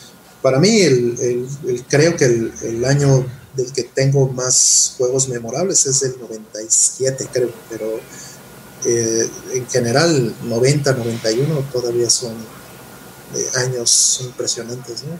Salieron cosas maravillosas. Sí, este. Preguntan de ah. Ghost of Tsushima. Perdón. ¿Qué vas a decir, eh, nada más, eh, antes de que se me olvide. Eh, hace un par de días estuve platicando con Aldo y me estaba contando, yo no sabía que, hay una versión física de Load Runner mm, que está en, en preventa. Sí, me dijo, ya le dije que no hay varo. Este, y bueno, lo menciono precisamente porque, bueno, ahorita pues estuvimos jugando eh, online en Nintendo por Animal Crossing. Este, pues vale la pena a lo mejor este, tener una versión física de, de Load Runner, ¿no? Este, lo malo, pues, eh, es que ves el, el sitio de, de Load Runner. De hecho, los voy a poner aquí en el, en el chat por si la gente lo quiere, este, lo quiere checar. Que se llama eh, Load Runner Legacy, creo, ¿no? Qué padre, sí. Y este y digo, yo no le entré porque no sabía que existía esto hasta que me dijo algo. Y creo que mucha gente le pasó lo mismo, porque tienen la preventa, la abrieron desde eh, enero, creo. No estoy seguro, pero la abrieron ya desde hace varios meses. Y pues no han juntado ni de broma lo que se necesita para que, para que este juego realmente sea. Sí, pobres. Entonces me da mucha pena, pero eh, yo sí los quiero apoyar, ¿no? Sé que no hay varo, ¿no? No dices, pero pues a los que sí lo tengan por ahí, si tengan, les sobre por ahí. No, pues este, es que Runner es hermoso. aquí en el canal está un gameplay justamente con Aldo que nos aventamos de la versión arcade, en la versión cooperativa. Ahí sí les interesa, echarle un ojo. Este. Varias, varias cosillas que nos están preguntando. Bueno, Ghost of Tsushima, sí lo vi, se ve hermoso, pero el juego no me. O sea, me atraía muchísimo el setting, me atraía muchísimo eh, las gráficas, pero el gameplay que vi, pues la verdad me dio flojera. No, no sé. Lo esperaba, ahorita no sé. Este, no, no digo que esté mal, pero ya como que los pocos open world que jugué ya me hastiaron ahorita, entonces no sé. Sí, has jugado los, de, los, de Kojima ya con eso, ¿no? Así sí. Sí, sí. ahorita estoy cansado, entonces no. Igual en un año o dos, bueno, quién sabe cuánto tarda en salir, ¿verdad? Y cuánto tarde para que tenga el varo para comprar un Play 5 este, con lo del dolarito como está. Este, ¿viste el de Paper Mario Roll? Eh, no, no he visto, no he visto nada del, del, trailer de Paper Mario. No lo he visto. Y me fascina Paper Mario. Entonces, este, compártelo, velo, velo para que si la banda no lo ha visto. Bueno, nos van a, nos van a nuquear, ¿verdad? Mejor no. Este, sí, claro, obviamente. Eh, pero está. el martillo. Está chido, está chido. Este, básicamente es origami. Ah, qué bonito. Los malos son origami. A mí me encanta Paper Mario, tengo, tengo todos, creo. Y los juegos de palabras, ya sabes, malísimos y buenísimos como siempre. Sí, muy, muy blanco. sí, sí, completamente blanco. Qué bonito. Siempre. Sí, está muy bonito. Se ve muy bonito. Ni me fijé cuándo va a salir ni, ni nada, porque ni hay lana. Sí, no, ahorita yo este, tampoco tengo mucha lana, entonces... Este, no, ahorita es mejor ahorrarle, man. Ahorita es mejor ahorrarle, sí. Ahorita están mencionando aquí por The Xenoblade Chronicles, el remake, el, remaster, ¿no? Pues, sí. de, Xenoblade Chronicles. Y sí me interesa muchísimo, pero no sé si le voy a entrar. Esa lana a lo mejor, mejor puede ser que me la ahorre para otras cosas. No estoy muy seguro. No, no tiene mucha prioridad porque, bueno, es un juego maravilloso y todo lo que quieras, pero ya lo jugué hace 10 años. Claro. Entonces, o sea, no es como que lo vayan a este, a, rehacer y meterle un millón de cosas diferentes. No es, no es un cambio tan grande como lo que es el de Final Fantasy VII, ¿no? Entonces, pues, es el mismo juego que ya jugué básicamente. Sí. Muy bueno, maravilloso. Aquí en casa sí lo quieren, veremos qué pasa. Sí, claro. Eh, bueno, estas, estas preguntas siempre es difícil contestarlas. Preguntan, ahora mismo un LG OLED B9. No tengo idea, no le he hecho pruebas. Eh, como siempre, eh, Momo, lo que recomiendo es enlista tus necesidades, enlista tus prioridades, enlista las capacidades y si satisface eso en un balance con precio, vas, ¿no? Si puedes, evalúala, ve las, las capacidades técnicas. Este, hoy en día no tengo idea que sea un LG OLED B9. Tiene 10 o 15 años que no compro una televisión. Entonces, esto, esto es de armarte, ir a la tienda, probarla o buscar las reseñas en línea y, atenerte a ellas y decidir con base en eso, ¿no? Sí, yo, yo opino lo mismo, tengo 15, 10 y, no sé, como 15 años. Yo 10. 15 debe 2005, que, no, que compré en mi televisión. No le he querido cambiar porque no me satisfacen las, las televisiones de, ahora, eh, por temas de lag, este, precio, eh, estándares, etcétera. Pero bueno, parece que eh, ahorita el HDMI va a cambiar, ¿no? Por fin nos va a ayudar a que eso cambie por fin. Y que falta un rato, ¿no? Este, si les interesa. Este año que viene, Sí, eh, bueno, hay, hay, varias cosillas ahí. ¿Qué recomiendan para limpiar la televisión? Alcohol isopropílico y un paño. Eh, ¿Cuánto cuesta el Xenogears completo? ¿Precio justo? Sepa. Este... un precio justo de Xenogears ahorita está entre los 50 a tu 80 dólares. Yo creo que sería más o menos el precio justo de un, de Xenogears gringo. El Xenogears japonés es más barato, pero pues obviamente está en japonés. No tiene subtítulos ni nada. pero bueno, dependiendo qué, qué, es lo que, qué es lo que quieres eh, tener o qué es lo que quieres jugar. Si es para la colección, obviamente yo tengo las dos copias porque es uno de mis juegos favoritos de all time. Pero pues a mí me costó 200 pesos. Dicen que lo más importante de la televisión es revisar el lag, dice Bleed. No, no es lo más importante, lo más importante dependerá de cada quien. Imponer eso es, es muy relativo y también los colores pueden estar horribles, puede, puede no tener nada de ajustes en Game Mode, que es algo común, y eso puede importarte, ¿no? Que no puedas ni mover el brillo en, Game Mode, a veces pasa. Hay muchas cosas que son importantes y más bien cada quien las tiene que definir y tiene que entender sus necesidades eh, antes de, aventarse, ¿no? Igual abajo nos preguntan que, este, que quieren comprar un CRT barato para sus consolas y que si le podemos dar un modelo, pues mira, la entrada no es como que puedas ir a Amazon y escoger entre 100 modelos y pedir el que más te guste. La realidad es que, ¿qué tienes disponible? ¿Qué cosas hay de oferta? Eh, o sea, hay CRTs donde puedas comprar y escoger en el mercado, pues. Y dentro de esos, pues tendrás que buscar el que más se acople a tus necesidades, porque es un mercado de cosas usadas y no sabes eh, qué va a haber, ¿no? Al final de cuentas. Mm. No sabes qué, hay. O sea, y que te pongas a buscar un modelo es, es, es absurdo. Ponte a buscar características de el tamaño, eh, si te importa que sea puede ser un monitor de PC viejo, puede ser un PBM, puede ser un CRT comercial, puede ser plano, puede ser redondo. Si es plano, puede importarte o no, que tenga procedimiento digital y lag. Pues eso lo tienes que, que decidir a final de cuentas. Claro.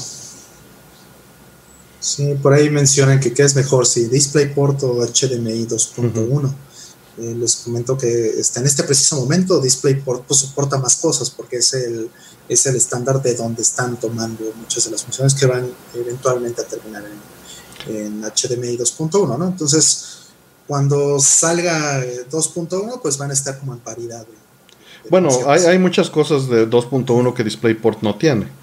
¿no? Este, específicamente eh, mandar la señal de que es un juego y que va a ser bajo lag, el estar haciendo, eh, soportar el ancho de banda para tener 60 eh, cuadros sin compresión, el, color space que sea 444 y al mismo tiempo HDR, eso todavía es un asunto, ¿no? Entonces hay, muchos factores ahí que, que no necesariamente va a ser mejor vamos a tener que ver, porque una cosa es lo que está planteado en los documentos y otra cosa es lo que está implementado en las consolas, en las tarjetas de video y en los monitores. Entonces vamos a tener que revisar y para eso falta un rato. Un buen rato, sí, vamos, o sea, no porque tu eh, computadora o lo que sea soporte HDMI 2.0 significa que tienes todas las funciones activas, ¿no? O sea, una Raspberry, por ejemplo, ahorita ya es HDMI eh, 2.0. Eh, la siguiente eh, Raspberry seguro va a ser 2.1 o dos generaciones o no sé. Y cuando lo sean, pues eso no quiere decir que instantáneamente van a poder hacer todas las cosas que estamos eh, pensando que se van a poder hacer en una tele, ¿no? No tenemos idea y, y, no creo que vaya a ser el caso para muchos equipos, sobre todo los equipos pequeños. ¿no? Eh, varios, sí, a ver qué hacen y a ver cómo la, funciona la emulación en una Raspberry así, ¿no? Al final de cuentas, o en un, mm, este, en un, en un Mister a futuro que soporte eso, va a ser muy interesante también. Eh, eh, buenas noches, ¿recuerdan? Había un CRT 16.9, ¿qué opinan? Pues mira, yo tuve uno, son hermosos para ver contenido 16.9. normalmente son EDTV, esto significa que son 480p. El mío era 1080i y 480p. Eh, pero pues el procesamiento generalmente es digital, van a tener lag, van a tener este mal 240p y mal 480i si no utilizan el upscaler. Eh, pero para jugar un GameCube o Wii, que el juego sea 16.9 y por componentes son hermosos. Muchas veces esos RTs 16.9 no tienen la opción de cambiar entre 4.3 y 16.9 cuando es 480p. Entonces, ah, hay, pues, es, es el, el, área más oscura y, y tenebrosa de eso, de, ese tipo de displays. Sí, hay, hay juegos muy buenos. Yo tengo un HDM que es este puede tener función de 16.9 Y, y, es muy, muy bonito. Tiene una resolución maravillosa ese, ese monitor. Y, y bueno, pues eh, PlayStation 2, por ejemplo, se ve impresionante en, ese monitor. ¿no? Sí, este, este JVC también soporta 16.9 este, por SDI o por componentes o RGB. Pero a final de cuentas va a depender del número de líneas. Si, si, te da la resolución y si soporta lo que quieres exactamente. Entonces, así como generalizar, no es buena idea. Sí, no, es buena eh, idea. Tiene, tiene que estar acotado a un monitor en particular ciertos monitores se van a ver mejor que otros en 16 Pues vas a tener que, que, leerle y ver, ¿no? A final de cuentas no es no hay no esto no son balas de plata para igual que están mencionando que la TV Bravia eh, a su parecer es lo mejor que sale en CRT, es muy relativo, o sea, para ti quizás sí, pero quién sabe eh, Vitavia dicen de Panasonic. Pues quién sabe, dependiendo de los requerimientos, habría que evaluar, ¿no?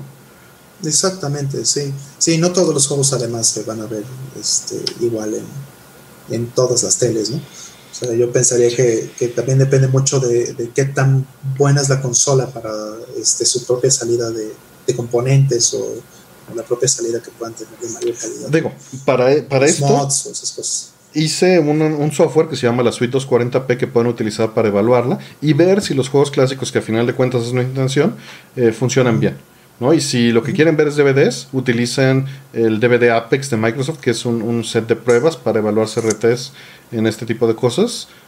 Vamos, eh, no podemos generalizar, es lo que quiero decir. y se puede evaluar la, la, TV con herramientas para saber si es buena o no. Es decir, me gusta mucho, pues es solo decir me gusta mucho. Si es buena, primero tiene que cumplir con lo mínimo, ¿no? Al final de cuentas, hay muchos factores. Está puede importar y, que te importe, ¿no? Al final de cuentas. Está la geometría, está qué inputs tiene, está el color, está el contraste, está el brillo, está este qué, estándares de color soporta y si eso te importa, está si soporta componentes SDI o RGB y si eso te importa, está si, si necesitas es vídeo o no, eh, si necesitas PAL o no, si nada más quieres NTSC eh, tamaños, porque pues te puedes ir desde 5 pulgadas hasta 29, 30, ¿no? 34 pulgadas es lo más grande que he visto, sí. Sí, pues te acuerdas, mi, mi Luba era 36. 36 pulgadas, claro, es verdad, sí. Era, enorme, sí. Era una bestia esa cosa, ¿no? Y era increíble para ver 1080i, upscaleado eh, cualquier cosa a 480p, pero si yo le metía 480i directo o 240p directo, era malo. Mm. Sí, sí, me recuerdo que, cuando la estrenaste, este, eh, jugamos eh, Neo Geo con un XRGB 2, creo, o, 3. Era, un 2 o un 3, sí. Un 2, creo. sí, tenía entrada VGA, entre comillas, de sub 15, y pues con eso le podía calar directo el upscaler, ¿no? Sí, maravilloso. ¿Qué tal es vídeo en Play 1? Pues muy bien si estás contento con ese video del Super Nintendo, vas a obtener algo muy similar. De hecho, quizá mejor, porque el encoder de video del PlayStation es mejor que el que trae de, por defecto el, Super Nintendo. Por supuesto, sí, sin duda. Sí, una, una cosa importante, o sea, el, es video, pues eh, todos decimos, ay, es que es video, este, igual ya no es tan bueno porque ya tenemos RGB. es, es muy bonito. No, el salto que hay de a S-Video es gigantesco. Y ya no es tan grande el salto entre S-Video y RGB. Entonces, si RGB va a ser mejor en, tecnología, pues en términos técnicos es, es más limpia la señal, se te puede dar una, una imagen de mejor calidad, pero ya la diferencia es poca.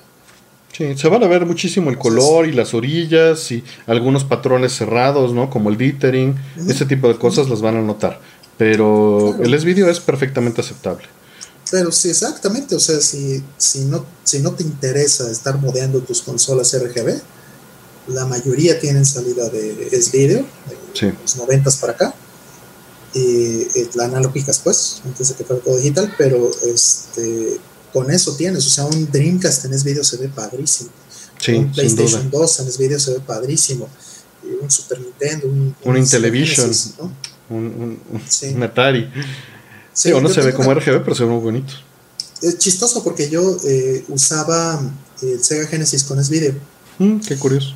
¿Cómo? Eh, porque hay una, hay una cajita. Esta cajita mm. yo la compré cuando compré mi. Este, ¿Que pasaba de RGB S-Video? Ajá, exactamente. Yo no sabía exactamente cómo funcionaba. Yo pensé que simplemente era un amplificador o algo, que era como un breakout o algo así, ¿no? este, que bueno, pues eso tiene muchas consolas pero yo no sabía que lo que estaba haciendo era efectivamente el encoding de, de este video, ¿no? Este, es, una, es una cajita de, creo que es de Microsoft. De, Microsoft es de Microsoft, ajá, es muy bonito. Ajá, sí. Y pues bueno, pues incluso el Genesis se ve bien en video. Sí, pero pues es, es, es, artificialmente generado del RGB, que, es muy bueno, ¿no? Es, bueno, generalmente así es, ¿no? Todas las consolas internamente eso es lo que hacen. Normalmente, excepto el Atari 2600, que ese, ese los tiene las los componentes de Luma y de croma separados de, de fuente. Exactamente. Sí, cuando este compré un Mega Drive, me, lo compré con esta cosa. Qué y, chido. Pues fue y lo puse en ese video y se veía maravilloso. Oh, pues increíble. Este, preguntas rápidas. Eh, ¿Saben si hay alguien que fabrique CRTs actualmente? No, no hay. Eh, piezas, también no tengo idea de dónde comprarlo. Piantísimo nos menciona que 8-Bit Guy hizo un video de modear RGB en un CRT comercial, súper irresponsable, sí, sí lo hizo. Eh, no recomiendo esto si no sabes lo que estás haciendo porque te puedes electrocutar y te puedes morir si no sabes lo que estás haciendo al hacer este tipo de modificaciones. Si lo sabes hacer, adelante. Este, no hay problema y funciona bien. Eh, no se va a ver como un PBM porque la calidad del CRT es inferior en general, pero se va a ver como un monitor arcade, que eso es el punto este, intermedio muy bueno, ¿no? Monitor arcade se ve hermoso, eh, se va a ver de ese, de ese calibre. Sí, sí, sobre todo 240p es lo que mejor se va a ver, obviamente, porque no requieres tantas líneas de resolución para eso. Pero este, si, si tienes un buen CRT, este, pues lo vas a hacer mejor, ¿no? Si tienes un mal CRT, pues tampoco lo vas a hacer maravilloso con esto. Este, ¿En qué consolas corre la suite? Uy, este...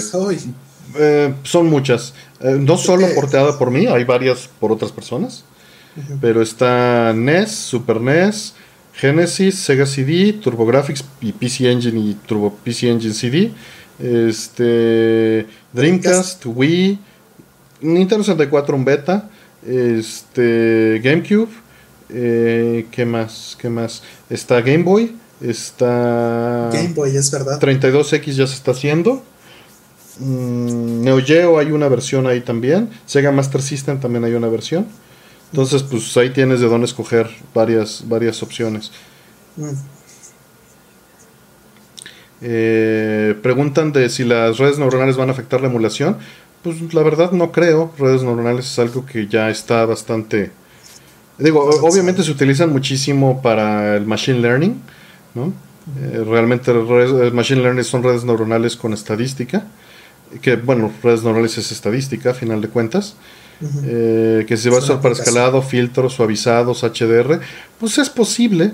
Eh, la verdad no tengo mucho interés en esa área, me interesan más los filtros hechos a mano y en, utilizando eh, pues básicamente a 8K, ¿no? O a 4K para tener más resolución y poder hacer un CRT más fielmente, una simulación. Justo lo hablaba, el, domingo va a salir el podcast con los tres gordos bastardos y hablamos de eso un poquito, entonces si quieren echenle un, ojo el domingo. Sí, este, pues hay dos caminos, ¿no? O sea, mucha gente eh, me ha mandado eh, imágenes, oye, ya viste cómo, cómo, se puede hacer esto, mira este nuevo algoritmo, mira, es, este, hay un software, es open source que se llama este, Waifu 2X, y hay varios algoritmos ahí para hacer escalado de, imágenes con inteligencia artificial, eh, este, con machine learning, deep learning, etcétera. Y pues está muy interesante, o sea, técnicamente me parece muy bueno, ¿no? no, voy a decir que no me, no me impresiona, ¿no? Es realmente padre que, que exista ese tipo de cosas. ¿no? Ahora que si eso vale la pena para mí, para jugar juegos eh, este, clásicos, la verdad no.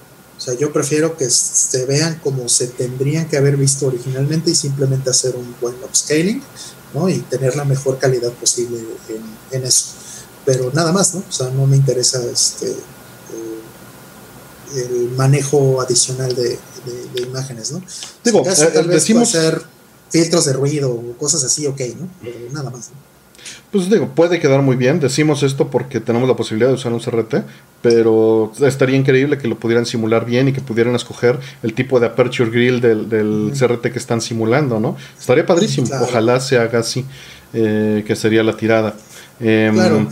Claro, también otra cosa es que no vamos a tener mucho margen para movernos en ese sentido hasta que tengamos 4K o posiblemente 8K. Exactamente, porque eh, en 1080 no se puede hacer bien. Es, muy poco para poder hacer el trabajo de detalle, ¿no? De la textura que se necesita, del fósforo. Exactamente. Ahorita eh, mismo tenemos que hacer este, interpolación para, a la hora de hacer scaling, ¿no? No, no escalas por enteros. Eh, en el score pasado ya hablamos de esto, si quieren échenle un ojo, eh, pero nos preguntan de la documentación que se liqueó y que si esto va a ayudar a la emulación. No, no va a ayudar, es lo peor que pudo pasar en muchos sentidos, porque esto solo implica demandas y cómo van a defenderse las compañías de que, bueno, las compañías, los, las gentes que hacen emuladores, de que no utilizaron esta documentación, ¿no? Entonces, eh, ya lo hablamos mucho en detalle ya. Si quieren, este, no si quieres agregar algo, Rol, yo quise hacer un resumen muy breve. Eh, no, solamente este, pues algo nuevo que no mencionamos la, vez pasada, o sea, si ya lo hablamos, eh, de, hecho fue en el QA anterior, ¿no? no, lo hablamos en Score, lo hablamos en Score. O fue en Score. Ah, es que, bueno, lo mencionamos también antes, creo, pero bueno, eh, pueden hablar, pueden verlo en Score o escucharlo en Score. Este, y ahí van a encontrar pues nuestra, nuestra opinión más profunda, pero lo nuevo que ha pasado, que he visto, es que hay nuevos releases de, este, emulación de los componentes del Nintendo 64, por ejemplo. Entonces, este, pues está avanzando eso. Entonces, justo ahora probablemente la gente que está haciendo estos releases, pues tiene que estar eh, haciendo las cosas con mucho más cuidado. Ya tienen este fantasma del código eh, liqueado que pues va a estar ahí eh, amenazando su proyecto. Esto ya está sucediendo en tiempo real. Em, Preguntan que si las consolas de siguiente generación deben de traer HDMI 2.1. Idealmente, quién sabe si lo... No, no es como que deban. Sería el ideal para cumplir con muchas cosas. Normalmente los puertos de estas consolas tienen un FPGA. Entonces pueden hacerle upgrade por firmware normalmente al controlador de HDMI. Este sería lo ideal desde un punto de vista de deployment. Porque si esto va a estar cambiando mucho. Y, pero eso pues implica muchas cosas, ¿no? Eh, difícilmente eh, no lo han considerado. Si no lo trae, es por una motivación o de costo o de la situación actual y su implementación. Em, preguntan que dónde pueden comprar este piezas para Arcade Stick.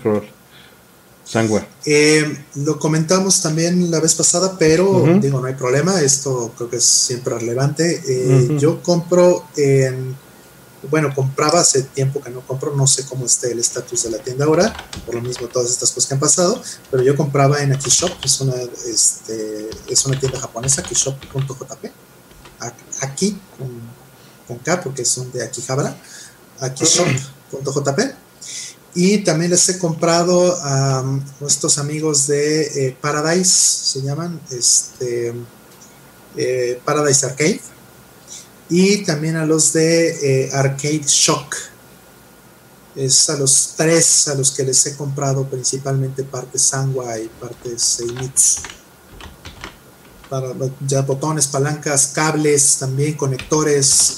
Eh, tienen un montón de cosas buenas. Entonces a ellos son a los que les he comprado. Y, salen muy bien. Eh, nada más tengan cuidado con los envíos también lo hemos dicho muchas veces, es preferible, por ejemplo, EMS, IMS, en, lugar de, este, porque eso llega a México a través de Nextpost, y este, es más complicado y puede ser mucho más caro, aunque pues el envío puede ser mucho más rápido y más seguro por FedEx o Este, preguntan que nunca jugué Snatcher y veo que eres fan, ¿me lo recomiendas? Pues mira, si soy fan, soy la peor persona que tienes para preguntarle algo así. Y no sé si recomendártelo a ti, porque no sé tus gustos. Si te gustan las aventuras gráficas, sí. Este, evidentemente, tengo un sitio dedicado a eso. Este, entonces soy, soy un mal punto al, cual preguntarle. Sí, claro. Mm. es como si a mí me preguntas si me gusta Xenogears, ¿no? ¿Me lo recomiendas? Pues, pues yo lo recomiendo a quien se deje, ¿no? Pero de ya que te vaya a gustar, quién sabe. El buen Diego Orjeda nos dice que sí hay una compañía que sigue manufacturando CRTs en la India. Wow. Yo, yo sabía que había de estas que fabrican CRTs para prisiones. ¿No? Que estuvieron mostrando en un par de videos en Tecnomon, creo. Ah, sí, sí vi eso. Y con, con la, el, viste el case transparente, están increíbles, ¿no? Por, para que se vea que no tienen nada dentro. Claro. Sí, tienen hasta ahí mismo su este, eh, parte de seguridad, ¿no? En el hecho de que sean transparentes. Exactamente. ¿Qué opinan de los frames per second de la nueva generación, supongo? Bueno, no sé si habla FPS se refiere a first person shooter o a frames per second. ¿Deberían de ser 60 frames per second ya el estándar o es relativo? Pues mira, si aguantan, sí, pero el demo que mostraron de Unreal corría 30, entonces veremos. Sí, hay una cosa importante en la decisión de arte, por ejemplo. O sea, este, muchos juegos que ha hecho Platinum, por ejemplo, tienen que este, tomar la decisión entre si hacerlos de 60 o 30. Y es una decisión entre eh, artística y eh, también eh, respetando o podríamos decir enfatizando la acción, ¿no? O sea, ¿qué juego reciente es de 30? Astral Chain, por ejemplo. Y es 30 cerrados y no hay ningún este, bueno, sí, de repente sí, sí se baja un poquito el frame rate, ¿no? Pero eh, más que nada es una decisión artística y se nota por el tipo de motion blur que tiene y, los efectos visuales. Entonces, si quieres que se vea más cool, por ejemplo, en el caso de, un, hacer motion blur, el motion blur, entre más alto sea tu frame rate, entre más FPS tengas, menos eh, tiempo, menos, eh, podríamos decir, espacio en la pantalla o, eh, vas a tener menos pronunciado el efecto de, motion blur, por ejemplo, por poner un ejemplo muy simple. Entonces ahí fue una decisión totalmente artística. ¿Podría el juego haber corrido a 60? Sí, muy seguramente. Tal vez le tendrían que haber hecho otro tipo de compromisos visuales para poderlo mantener a, a 60, pero creo que así como está en 30 está perfecto. Y bueno, es platino, ¿no? O sea, Sí, es una decisión consciente, ¿no? Sí, fue totalmente consciente, no es, ah, es que no nos alcanzó. No, si lo quieren hacer a 60, lo van a hacer a 60. Punto. Este, preguntan, ¿hay mucha diferencia de los cables originales de componentes de Sony contra los Retrovision o Monster? Pues mira, Monster normalmente es una tomada de pelo. Retrovision hace de excelente calidad y es principalmente si tienes ruido en el audio, eh, con los Retrovision vas a eliminarlo porque vienen súper bien blindados. Esa es la diferencia, a final de cuentas, que no tengas ruido en el audio. Si usas audio por óptico, si es un Play 2, pues va a ser irrelevante. Sí, Monster es una auténtica tomada de pelo, excepto en las baterías. Yo compré unas baterías muy buenas, este, eh, marca Monster, y, me, salieron fabulosas. Yo tengo un acondicionador de poder que me regaló mi primo, se le agradece mucho, porque él sí, pero él sí era de los que compraba todo por marca, ¿no? Y ya cuando vio que no le servía de nada, pues me lo regaló y funciona muy bien. Eso sí, no me puedo quejar. Es un buen acondicionador de poder. quién sabe cuánto pagó por él, pero. sí, igual mi papá que tenía un Furman este, viejo y que bueno, pues ya me lo quedé yo. Este, pues no sé cuánto le haya costado, pero pues maravillosa la cosa esta. Pues igual esta, bien, tiene salida para el ampli que, esté separada, ¿no? Y, tiene un transformador interno para que no se mezcle el audio con el video. Y digo que este asunto ya no tiene mucho que ver cuando no son teles de 15 kHz, ¿no? Pero no son CRTs. Pero bueno, anyway, está ahí separado y todo. Bueno, Monster es una línea. Eh, preguntan, eh, ¿Snatcher viene el TurboGrafx Mini? Sí, pero en japonés, no viene en inglés. ¿Qué opinan de los RetroHangel chinas? Pues es emulación, es lo mismo que puedes esperar de una Raspberry Pi. Si eso te funciona, date. Sí, hablando de eso, este, quiero agregar el, tema del, Analog Pocket. Eh, a un segundito, nada más quiero saludar a José Cruz. José, saludos. Saludos. Que está allá de, Nueva York. Está, él trabaja allá en ah, Brooklyn reparando los monitores y haciendo todas las reparaciones. Has visto, ¿no? De, de hacen streams. ¿Has visto los streams que hacen de, este, de los arcades? Y bueno, hace un montón de trabajo, restaura consolas y hace mods. Saludo, sí, desde, desde la vez pasada que, platicamos, bueno, ya, ya, vi, por supuesto. Y sí, menciona Focus Attack eh, también como uno de los sitios para comprar. Eh, mm. Focus Attack, lo que no sé es si envían a México. Pero sí, que eso siempre va a ser un asunto. Pero sí es buena página para, para comprar. O sea, eh, sí he comprado ahí, pero les compré físicamente hace algunos años. Eh, preguntan, bueno, ¿qué, ¿qué opinamos del SSD del Play 5? de 40 minutos o una hora y vamos a hablar de eso. Sí, vamos a hablar de eso en el pasado. Eh, ¿Saben cómo puedo arreglar la cuadratura de mi CRT? Revisa el manual de tu CRT o el manual de servicio para ver qué cosas se le pueden cambiar.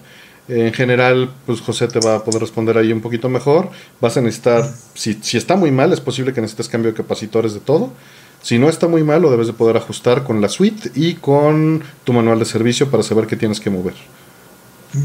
Sí, yo tengo que consultarle un par de cosas también a José Cruz. Eh, más adelante le voy a, le voy a pedir paro.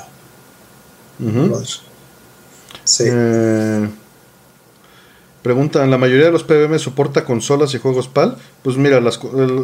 Eh, Digo, la pregunta creo que no, no, está bien formulada, si soporta el formato de video PAL, ¿no? Porque el PBM no tiene nada que ver con la consola ni con el juego. El PBM le llega un cable o varios y es la señal de video.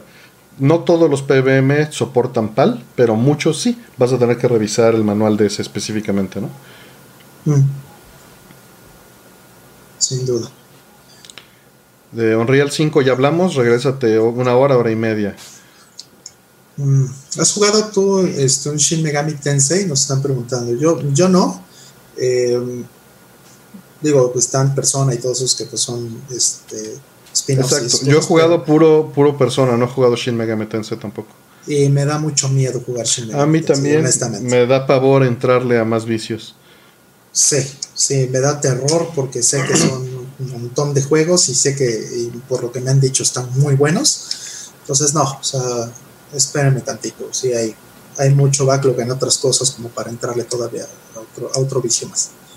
Todavía estoy todavía, apenas voy a llegar al post de José de Fox Attack, estoy respondiendo todavía preguntas atrasadas. Eh, pregunta Lilith eh, si ah. va a haber algo como... Sí, sí. Sí, bueno, saludos, ya te saludamos en la, en la, entrada, pero qué bueno que sigas aquí escuchándonos. Eh, y bueno, es Karen. ahora, ahora dije Lil porque sí está su nick, pero pregunta si va a haber escalador a 4K o no es necesario o viable. Pues mira, de entrada este año no. Vamos a ver eventualmente si va a haber. Se necesita mucho poder para hacerlo, entonces el costo sería muy alto para hacer eso viable eh, actualmente. Vamos a ver qué opción tiene el OSC nuevo que sale, pero hasta donde tengo entendido no es 4K. Eh, si es necesario viable, pues realmente, si la tele tiene un buen escalador de 1080 4K, es completamente irrelevante. Solo si le vas a aplicar el procesamiento, como hablábamos antes, de, un filtro, ¿no?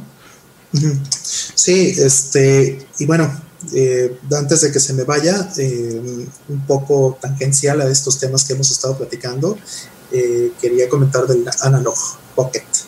Mm. El Analog Pocket es esta consola de, en FPGA que pues básicamente simula todos los eh, chips, de chips de las consolas este, portátiles viejas, o sea, supuestamente va a tener este eh, soporte para Game Boy, para Game Gear, para este, Game Boy Advance y otras cuantas más, ¿no? La cosa que eh, me pareció muy interesante es que esta consolita va a tener su propia pantalla y la resolución es muy, muy alta. La resolución es algo así, aunque sea portátil, es una resolución como de 1600 por 1200, algo así, si no me equivoco. Ok. No sé si alcanza a ser HD, no me acuerdo. Pero lo interesante de eso y que tiene que ver con lo que platicamos hace rato aquí de 8K o lo que estamos hablando, que preguntó eh, Karen respecto del, del, Open Source Scan Converter, es que este, pues sí necesitas mucha galleta para hacer eh, un, un escalado correcto y además encima ponerle la postproducción necesaria para que te dé el, look and feel de, la consola original, ¿no? Entonces esta consolita portátil va a tener dos FPGAs. Uno seguramente es para los cores de los juegos, pero mm, podría ser que el segundo sea para los efectos de postproducción, ¿no? O sea, eh, si estás escalando 10 veces eh, la resolución de un Game Boy, pues tienes todo el espacio eh, en la pantalla como para hacer los efectos de, los píxeles del dot matrix o para hacer este el blur o para hacer eh, pues un look and feel que realmente se parezca a, la pantalla original de, cada una de estas consolas. ¿no? Entonces se puede hacer un gran trabajo, pero estamos hablando de resoluciones de 160 por 120. Eh, comparado a las resoluciones que tenemos hoy y de las que están hablando con el, con el Open Source Scan Converter, o sea, subir a 4K, eh, subir este, una consola que es 240p o 480 hacia 4K, eh, pues es exponencialmente mucho más complicado. Entonces se necesitarían eh, FPGAs con el poder suficiente o a los precios tal vez que no existen hoy día como para poder hacer un producto. Este, tenemos un montón de preguntas ya trozadas. ¿Jugaron Hotel 2 para Nintendo 10? Sí, en un score hablamos de él, entonces ahí puedes dar una checada, a mí me encanta. Eh, Víctor Hugo nos pregunta, compré un monitor de PC Sony Trinitron, bueno, ok, que tiene un tubo Sony Trinitron eh, con entrada VGA, ¿cómo les conecto mis consolas? Pues necesitas un escalador que te saque VGA. La vez pasada mencionamos que en esos casos la opción barata es un GBS, ¿no?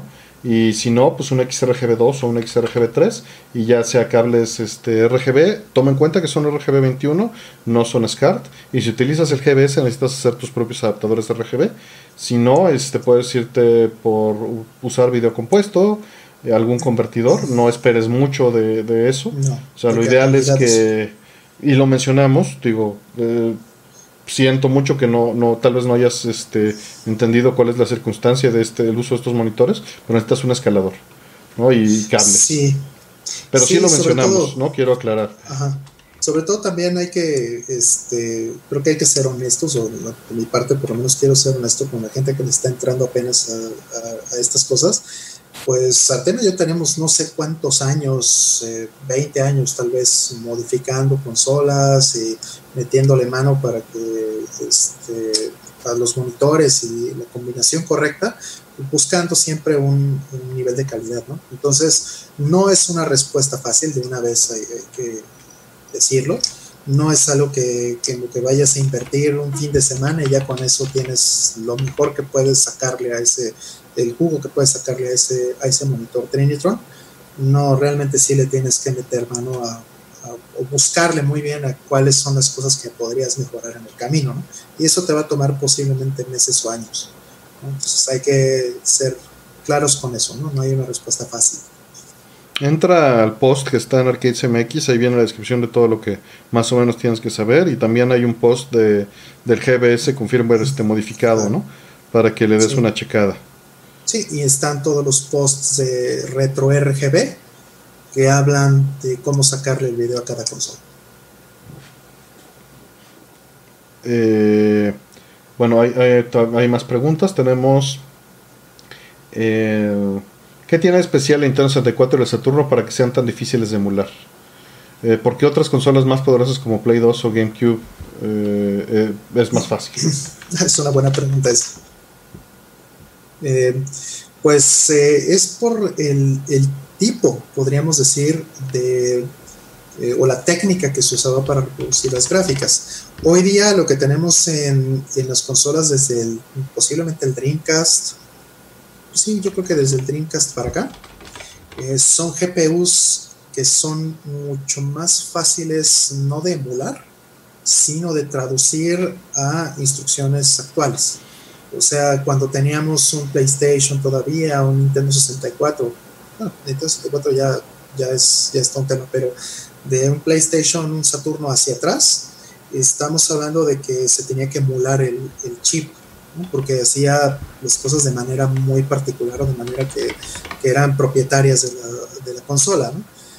Pero desde esta generación, sí, el Dreamcast, el Nintendo 64, eh, que ya utilizan eh, pues eh, bibliotecas o que utilizan APIs de 3D mucho más estándares, eso permite que uno pueda traducir esas APIs hacia las APIs modernas. Entonces, por ejemplo, en Nintendo 64 tuvo en su tiempo, hace 20 años, tuvo un emulador que se llamaba el Ultra HLE, el High Level Emulation, que lo que hacía era precisamente eso, tomaba eh, los eh, display list y los polígonos, que, texturas, etcétera, que debería este, y que se tenía que hacer un hack por juego para obtener esas listas, ¿no? Porque cada uno los ponía en distinto lugar. Eh, sí, por supuesto. Y entonces esas, eh, eh, digamos, todos esos assets o todos esos componentes que, usaba el juego para, para pintar píxeles, todas esas APIs se podían tomar de juego, se podían traducir, en el caso de Ultra HL, a una Voodoo o a una Riva TNT o alguna de esas tarjetas y entonces ya se podía este, utilizar el, API nativo de esas, de esas tarjetas de, video, ¿no? Hoy día eso lo puedes hacer perfectamente igual con el PlayStation 2, ¿no? Ya existe la capacidad en las PCs de muchísima gente como para que el procesador pueda estar traduciendo esas instrucciones y entonces uses la aceleración nativa del 3D de tu consola. Entonces eso no lo puedes hacer con el Saturno. Con el Saturno tienes que emular el chip no lo puedes hacer eh, tampoco necesariamente con, un PlayStation. Hay hacks para que puedan hacer esto mismo que estoy comentando, pero eh, pues son esos, son hacks, no estás realmente emulando. En el episodio que grabé, que van a sacar el domingo, Los Gordos Bastardos, hablo también mucho de esto, un poquito, eh, sí superficial, pero sí tocamos el, tema, si le quieres dar una, una redondeada a la información que te dio Rol también. Este preguntan varias cosillas más. Te pregunta Lilith, ¿qué, qué distro recomiendas para una compu vieja que piensa instalarse una amiga que no conoce mucho de informática, pero tiene un laptop en un sistema de 32 bits? Uy, este, pues mira, hay, eh, lamentablemente ya hay distribuciones, hay muchas distribuciones que están abandonando los 32 bits. Em, por ejemplo, pues eh, la mayoría de los paquetes que yo uso eh, este, vienen de, de Fedora, ¿no? Tengo yo, podríamos decir, un custom Linux con Fedora. Y, eh, pero sí, ellos ya, o sea, la comunidad ya sacó el 32 bits, entonces no te podría recomendar esa distribución, a menos que te vayas a una, este, un release anterior, ¿no? Fedora 30, creo, que fue el último. De ahí en fuera, pues creo que los Ubuntu también están en el mismo tema de, hacer este la migración. viejo ya 32 bits obsoleto pero bueno, la que siempre va a tener, o por lo menos hasta ahora eh, han eh, refrendado el compromiso de que van a tener eh, siempre soportadas las arquitecturas, es Debian. Entonces, este, si no le queda un Ubuntu, por ejemplo, si es una persona que tampoco está muy clavada en temas de, computación, etcétera, y, y quiere algo facilito, pues obviamente para eso es, es un desktop es, más que un Linux, es un desktop. Y, este, y bueno, eso tal vez sería lo más, eh, más óptimo para un principiante. Pero pues dependiendo de, cómo veas el futuro, tal vez Debian sea mejor opción, ¿no? Aunque pues Debian es un poquito más compleja, ¿no? Más, este, pues más orientada a gente técnica. Como, como mencionan ahí en el chat ahorita, Normalmente el problema es el navegador, ni siquiera el sistema operativo, ¿no? Que tengas un navegador actualizado. Sí, claro. Que es bastante difícil, bastante claro, difícil. Sí. Claro, sin duda. Y no sé siquiera si los navegadores, por ejemplo, eh, si Chrome y eso, este, en algún momento los vayan a dejar de hacer para 32 bits, no tengo idea. Ya, ya los dejaron de hacer. Sé que Firefox, por ejemplo, en el caso de Debian, y naturalmente eso también este, se eh, inmediatamente aplica para Ubuntu. Eh, sí lo están compilando en 32 bits porque eh, tienen una versión que es completamente libre incluso de marcas, que es el mismo Firefox, es el mismo código, pero se llama Ice Whistle en, este, Debian. Entonces, que yo sepa, Ice Whistle sí sigue siendo si sigue haciendo updates sobre el código original de, Firefox, pero lo está compilando en 32 bits. Obviamente estamos hablando de cosas que, no he probado, entonces no sé cuáles sean las desventajas o, las ventajas que podría tener eso, pero son las opciones que conozco. Es, algo pesado, es, es, lento. Yo lo probé hace poquito en una, en una laptop que me prestaron porque justo querían sacarle provecho. Jala, pero hay cosas, o sea, por ejemplo, Google Classroom, híjole, ¿no? hay cosas que le van a pesar un montón. Sí, sí. Pero, pero es viable, es cosa de probarlo. Sí, tristemente los 32 bits pues ya, ya, este, ya están en sus últimas Y que no debería, o sea, podría seguir funcionando todo muy bien, pero... Pues sí. Tenemos un overhead tremendo y es muy difícil darle mantenimiento al código, ¿no? Que es lo que siempre he sostenido, que es muy difícil mantener un emulador. Y, me apiento la apuesta de decir que es más fácil aventar un Saturno en un topper, sellarlo con este y dejarlo 100 años a mantener el código fuente de, de un emulador de Saturno 100 años, ¿no? está, está difícil, está difícil. Este, sí, a menos que lo reimplementes todo. Pues sí, pero es mantenerlo, es estarlo manteniendo, ¿no? Sí, o sea, mañana va a pasar otro FPGA y tienes que migrar de un FPGA al otro. Sí, sí, es lo mismo. Es, complejo, es, es, difícil. Em, varias preguntas. Nos preguntan que tienen una televisión que no es Smart TV, ¿cómo la pueden conectar? Pues con le puedes meter una Raspberry, le puedes meter un PlayStation, le puedes meter un Xbox, le puedes meter un DVD player y pues esos van a tener funciones distintas, ¿no? Ya la mayoría tienen los servicios instalados, incluso un Chromecast y, este, mandarle todos de tu celular. Sí, ahí la experiencia que yo he tenido con Raspberry es muy mixta porque hace un año más o menos estaba muy bien un año, año y medio, estaba muy, muy bien. O sea, podías ver Netflix perfectamente, Amazon Prime perfectamente, YouTube perfectamente.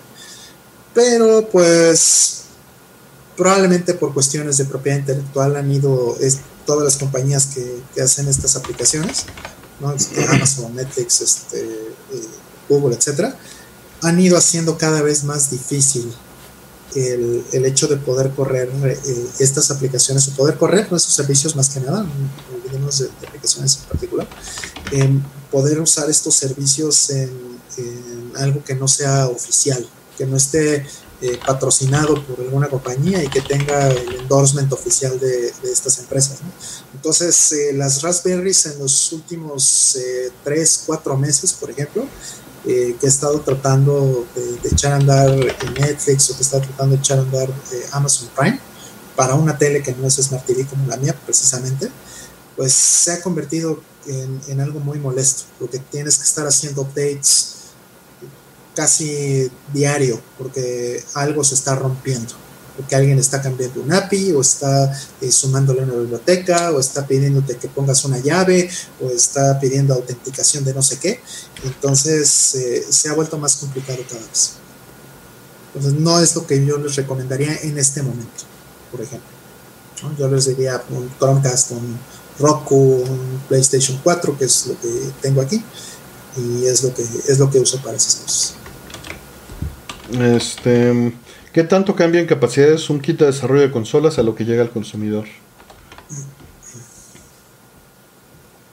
lo que llega al consumidor. Mm. En general, nada, porque la intención, o sea, de manera práctica, ¿no? No, no cambian las cosas que es el juego, porque la intención es que corra igual que en el juego, ¿no? Para eso es un developer kit pero tiene capacidades extendidas para poder hacer debugging, para cargarle los juegos, para no revisar llaves. O sea, son, son cosas que, que quizá no, no significa nada un consumidor, ¿no?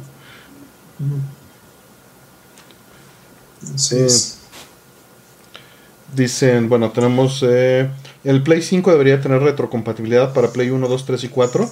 Pues mira, de entrada todo depende a qué te refieras con retrocompatibilidad, ¿no?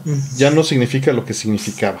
Hoy en día muchas veces la retrocompatibilidad es solo un emulador que descargas con el juego recompilado para el emulador.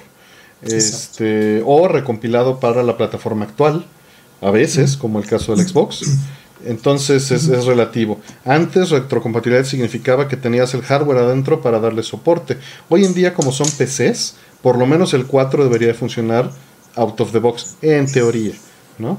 Eh, pero eso va a depender de las APIs, del entorno, del soporte eh, que haya en el sistema operativo, de pues, muchas cosas en diseño del ambiente de software que esté funcionando. Sí, eh, es muy complicado. Y Play 1, Play 2 y Play 3, en este caso particular, tendría que ser emulación. Y pues tendría que ser, pues no, no debería de ser, ¿no? Sí, es muy interesante porque este PlayStation 2, los primeros modelos tienen parte del hardware del PlayStation 1 para poder hacer una, este, una compatibilidad correcta, ¿no? O lo más correcta posible, porque tampoco es 100% este, compatible. pero conforme fueron saliendo eh, diferentes versiones de PlayStation 2, eh, esto es algo que me acabo de enterar hace poco tiempo porque estoy haciendo unas cosas, este, eh, estoy revisando documentos y estoy haciendo algunas cosillas con PlayStation 2. Y lo que me acabo de enterar es que en modelos posteriores le quitaron el chip que era, digamos, el, procesador del PlayStation 1 y le pusieron otro chip que emula al procesador del, PlayStation 1. Le pusieron un PowerPC que emula al MIX R300, R3000 del, del PlayStation 1. Entonces estamos hablando de que incluso en consolas que te prometían cierto nivel de, de compatibilidad hacia atrás y que supuestamente traían el hardware, resulta que de pronto ya no es así, que traían un hardware que lo que estaba haciendo era emulando eh, las funciones del hardware original. Entonces, obviamente la compatibilidad va sufriendo progresivamente. Lo mismito nos pasó en el PlayStation 3. Primera eh, edición tenía un PlayStation 2 ahí metido adentro y poco a poco le fueron eliminando este, esas, esas partes y lo fueron haciendo emulación por software por completo. Así es. Este, tenemos aquí, eh, mencionaban que era peligroso abrir los RTs ya que se podría producir un corto. No dijimos que un corto, una descarga. ¿Podrías explicar, por favor, cómo es posible si el equipo está desconectado? Hay algunas cosas que se llaman capacitores, que son como unas baterías pequeñas. Y hay unos capacitores de muy buena este, cantidad de, de, bueno, de amperaje que pueden contener, de carga, a final de cuentas, de capacidad eléctrica, y puede ser suficiente para causarte un paro cardíaco si no es que quemaduras graves. Pero el detalle no son los capacitores, o sea, sí, sí son peligrosos los capacitores que están en el chasis porque se necesita mucho poder. Un CRT es un acelerador de electrones, es un acelerador de partículas, si lo quieren ver de la manera más general. Lo que está haciendo es generar campos magnéticos y eléctricos para hacer un, un, chorro de electrones que con el campo magnético desvía y le están pegando al fósforo y cada píxel, que no son píxeles, cada área del, del, este, del CRT, del tubo, se enciende con, este, con el impacto del electrón sobre el fósforo y esto genera los colores y el brillo. Entonces estás acelerando electrones a una velocidad considerable este, y los estás desviando. Entonces, eh, detalle es que el tubo es un capacitor grandote. Entre más grande sea, más capacidad tiene de guardar carga. Y si tú tocas el lugar incorrecto, vas a tener unos 10.000, 20.000 volts que corren desde tu mano pasando por tu corazón hacia el piso. ¿no? El, flyback y el, el, tubo pueden contener esta carga. Entonces puedes tener 20.000 volts, 10.000 volts, 8.000 volts y pues ahí quedas si no sabes lo que estás haciendo. Sí.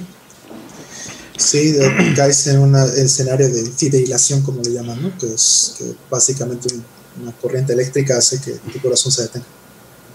Así es. Eh, como comenta José en el chat, el flyback lo que hace es cargar a la pantalla con 20.000 este, kilovolts positivos. Y están los electrones que se están eh, generando en, este, en la pistola. Entonces los atrae. No es, no es tanto que la. O sea, sí, se, maneja un flujo por la diferencia de cargas. Pero eso es lo que lo está haciendo. Entonces, como tienen esos 20.000 este, volts en la, en la, este, en la pantalla si tú pones el dedo en alguna parte que lleve esa corriente, pues va a buscar, va a salir de tu, va a pasar por tu dedo, puede pasar por tu corazón, tu pierna, tus genitales y al piso. ¿No? Sí, sí, sí. Recuerden que la R de CRT significa ray, rayo. Y catódico es, va del cátodo al ánodo. ¿no? Ajá, o sea, electrones. Sí, sí, es un transformador de alto voltaje el flyback. Este, varias preguntas aquí. Te preguntan, Rol, que, ¿qué opinas? Ya han preguntado como 100 veces. Que, ¿Qué opinas de los controladores de paquetes universales como Flatpak o Appleman, AppImage? Pues mira, tuve esta discusión en la comunidad de, Linux hace poco tiempo. Eh, es interesante porque yo mismo eh, tuve eh, yo trabajé muchos años en, hacer este embedded, en hacer este hardware embedded y ese tipo de cosas, ¿no? Entonces tuve un proyecto en particular hace 20, 22 años, donde hice una implementación de algo parecido a lo que hoy es Flatpak y Snap y esas cosas, ¿no? yo creo que es eh, inevitable que, vayamos hacia allá. No es necesariamente lo que más me gusta. Yo prefiero, por supuesto, los paquetes este, que hoy existen, que son, por ejemplo, en mi caso, RPM. Creo que es este, el formato y, la tecnología de paquetes que más me, acomoda. Pero es el futuro, o sea, ni siquiera eh, es algo nuevo. Estamos hablando que, por ejemplo, eh, quien, en mi opinión, en mi experiencia lo vi eh, eh, primero, lo vi implementando lo primero fue Next Computer y posteriormente, Apple, ¿no? O sea, Qué bonitas eran las Next, ¿eh? Qué bonitas eran las sí, Next. maravillosas. Y, y, la cuestión es que te escondían los paquetes o el, podríamos decir, el overlay del file system de los paquetes, te lo escondían a través de metadatos en el file system. Pues esa técnica me parece brillante, la verdad, sobre todo para la época que estamos hablando de los noventas. Y eh, es algo que en su tiempo me parecía muy bueno y que yo mismo implementé, como les mencionaba, en, proyectos que hice hace más de 20 años. Entonces, ahorita, por ejemplo, pues eh, la magia funciona así otra vez, ¿no? En, como lo hace Flatpak o como está pasando ahorita como este, en, otras... Eh, en otras distribuciones como la de Fedora, que se llama eh, Silverblue, eh, que el sistema operativo ya es fijo, o sea, eh, todo está en read-only por completo, como, es, como era en un embedded antes, y los, los paquetes son más que overlays dentro de ese, dentro de ese file system, se van, se van poniendo encima, y eso ya lo hace otra vez la, la Mac a ese nivel, a ese mismo nivel donde también ya lo están haciendo los celulares desde hace cuántos años, Android lo hace así, eh, iOS en, iPhone lo hace así, y pues ahora Linux y, potencialmente Windows también lo están haciendo así, porque es el formato también más amigable a la realidad que tenemos hoy con las tiendas, el Microsoft Store, el Apple App Store, el Google Play Store, eh, y un largo etcétera, incluso en las consolas de videojuegos también los paquetes funcionan de una manera similar ahora. Entonces, creo que es inevitable. No es que sea, de nuevo, mi, opción favorita. Yo siempre voy a preferir algo como el RPM. Pero, pues, es algo a lo que vamos a tener que gravitar. Tarde o temprano, todos. Este, preguntan, ¿el adaptador de corriente del Intellivision 2 se puede reemplazar con otro? Pues sí, uno que tenga el mismo voltaje y polaridad y amperaje. No, no, te puedo decir algo más porque no tengo un Intellivision 2 aquí a la mano, pero eso es lo que, lo que necesitas ver. Sí, sí, con que sean idénticos en ese sentido, este, en, voltaje y amperaje, ¿no? Eh, y la polaridad del, del, eh, conector. Del conector y que bueno, pues el conector sea el mismo también, ¿no? Si no, pues también se puede cortarle a la fuente de poder original y poner. Sí, pero no la tiene, no tiene. Ah, bueno, sí, sí es el caso, ¿no? Entonces, eh, hay quienes hacen, ¿no? Este, fuentes de poder para consolas viejas. Incluso hay veces en que esas, esos sustitutos son mejores que las originales. Me pasó, por ejemplo, con el Twin Famicom. En mi Twin Famicom, la, la fuente original que tengo es terriblemente ruidosa y compré una que, vendían de estas que ya son mucho más modernas con eh, este, TTLs y esas cosas y fabulosa, o sea, te eliminó el ruido por completo. Entonces eso puede pasarles con algunas consolas, sobre todo las consolas analógicas viejas. Hay que checar las opciones que Este preguntan cuál es la diferencia entre AC y DC. AC, ACDC. pues... es, un tema enorme, pero básicamente eh, la corriente directa no oscila y la corriente alterna alterna. Este es una sinusoidal que, que, va cambiando con el tiempo, ¿no? ¿Qué, qué vas a decir, Roberto?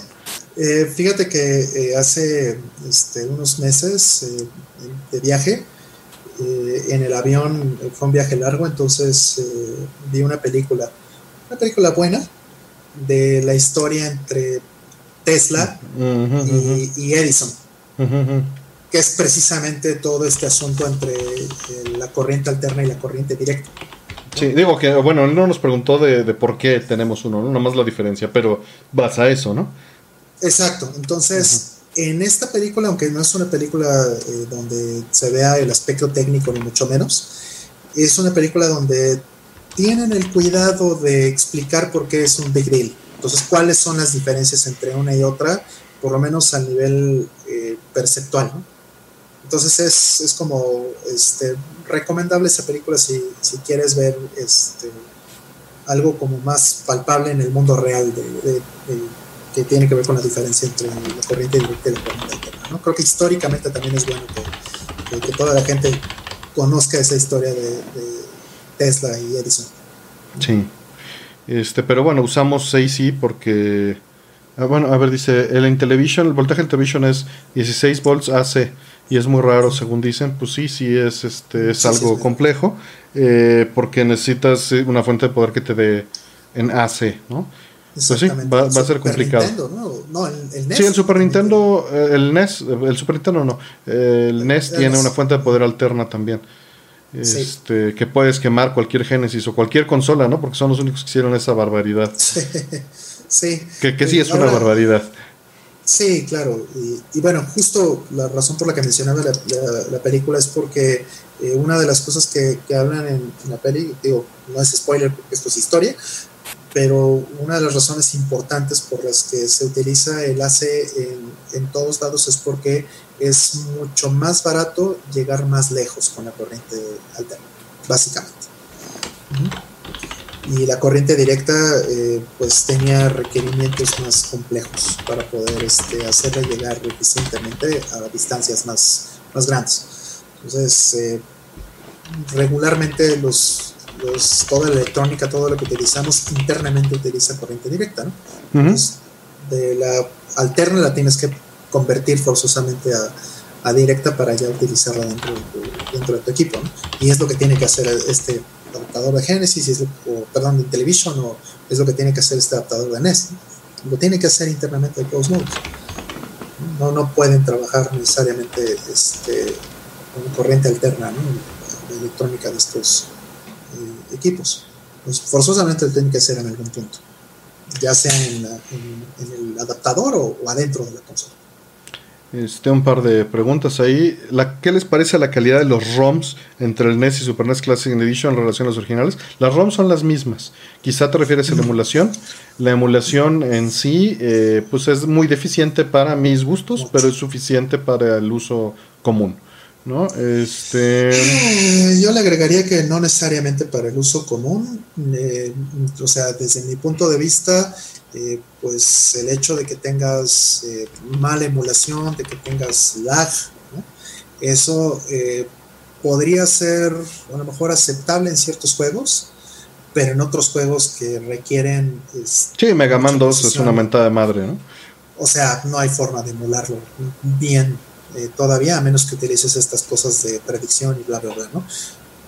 Para, para eliminar lo más posible el lag sí se puede, se puede eliminar bastante con estos algoritmos y la emulación por software es, suficientemente capaz, ¿no?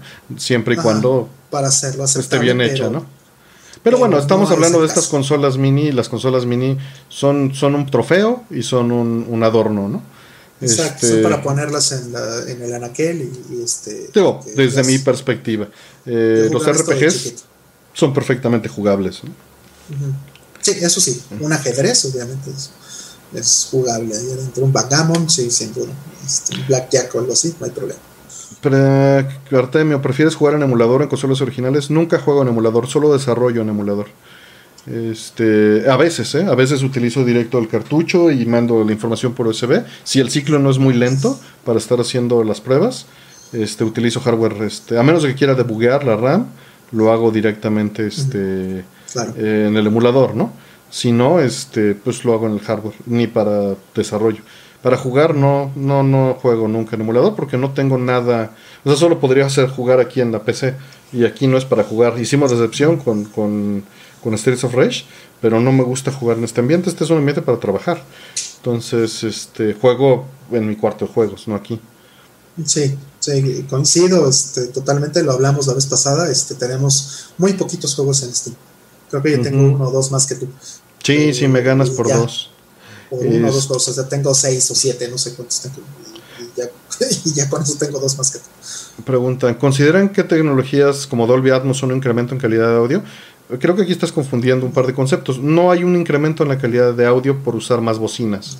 Este, lo que hay es una posibilidad de un incremento en la percepción de la eh, posición del audio si tienes un cuarto adecuado, si instalaste correctamente las bocinas y si estás en la posición correcta. Si no, pues solo te van a agregar más ruido y más seco. Este, porque se necesita un cuarto muy grande para esto. Este, esa tecnología está pensada para eso y en general, si no, es marketing. Eh, puede ser impresionante, pero lo ideal sería tenerlo bien configurado. Obviamente, si tienes un cuarto lo suficientemente grande eh, para superar un 7.1 o para tener las bocinas empotradas en el techo, eh, pues vas a tener, eh, y, bueno, software que lo utilice, vas a tener una, una sensación de movimiento mucho más intensa. pero pues si no, si va a ser de esas bocinas que rebotan el techo, pues bueno, vas a tener algo ahí, un compromiso, ¿no? Este es un tema complejo. sí. Em, ¿Dónde puedo conseguir palancas y botones en la Ciudad de México, Rol? Arcade. La verdad desconozco por completo. Ni idea. Eh, creo que yo en muchos, muchos años, desde los noventas, no compro este, partes de arcade en, México, desde que cerraron las, las tiendas que tenían partes oficiales. Y digo, están, por supuesto, este, también las partes que se usaban en, en en este lado del charco, ¿no? Este, estaban las palancas estas eh, eh, y las... Eh, pues mira, había una tienda en la del Valle, pero pues quién sabe si todavía exista. Fenrir Games, Facon, Facon Games. Búscalo, mm. quién sabe si todavía exista. Ellos vendían, tenían punto de venta este, pero pues difícilmente van a seguir existiendo. Saludos a Gabriela Márquez que, que acaba de entrar. Este. Metal Video Games te pregunta que cuáles son tus cartuchos de NES favoritos de los que tienes. Son un montón. un montón que son favoritos, pues. Este, así que me venga a la mente. Pues Mario Bros 3 es una. Eh, son, son tantos. GameCube, entiendo. Corre los juegos más rápido que el GameCube. Si esto es posible. Definitivamente es posible eh, se trata de que este, en lugar de que emules como tal el chip de la consola, simplemente traduzcas eh, las instrucciones de alto nivel hacia este, lo más, lo más común y en emulador corre más rápido, tiene más eh, cuadros por segundo. Sí, esto es enteramente posible. El mismo Mario 64, que acaban de hacerle un port a PC. Walter, no sé si se dice Walter o Walter, perdón. Saludos, qué gusto que estás por aquí. Salvucci nos pregunta en las fundamentales. Es decir, cualquier eh, vamos a, poner un ejemplo de sonido. Cualquier sonido está mi voz en este instante. Lo que está haciendo el, convertidor, está recibiéndolo el micrófono, lo convierte a una, de, una amplitud en el aire a vibraciones eléctricas. Esas vibraciones a una diferencia de voltajes por un, un, transductor que está ahí dentro del micrófono. Eso pasa al cable como una serie de, de, pulsos analógicos de una señal eléctrica que va oscilando.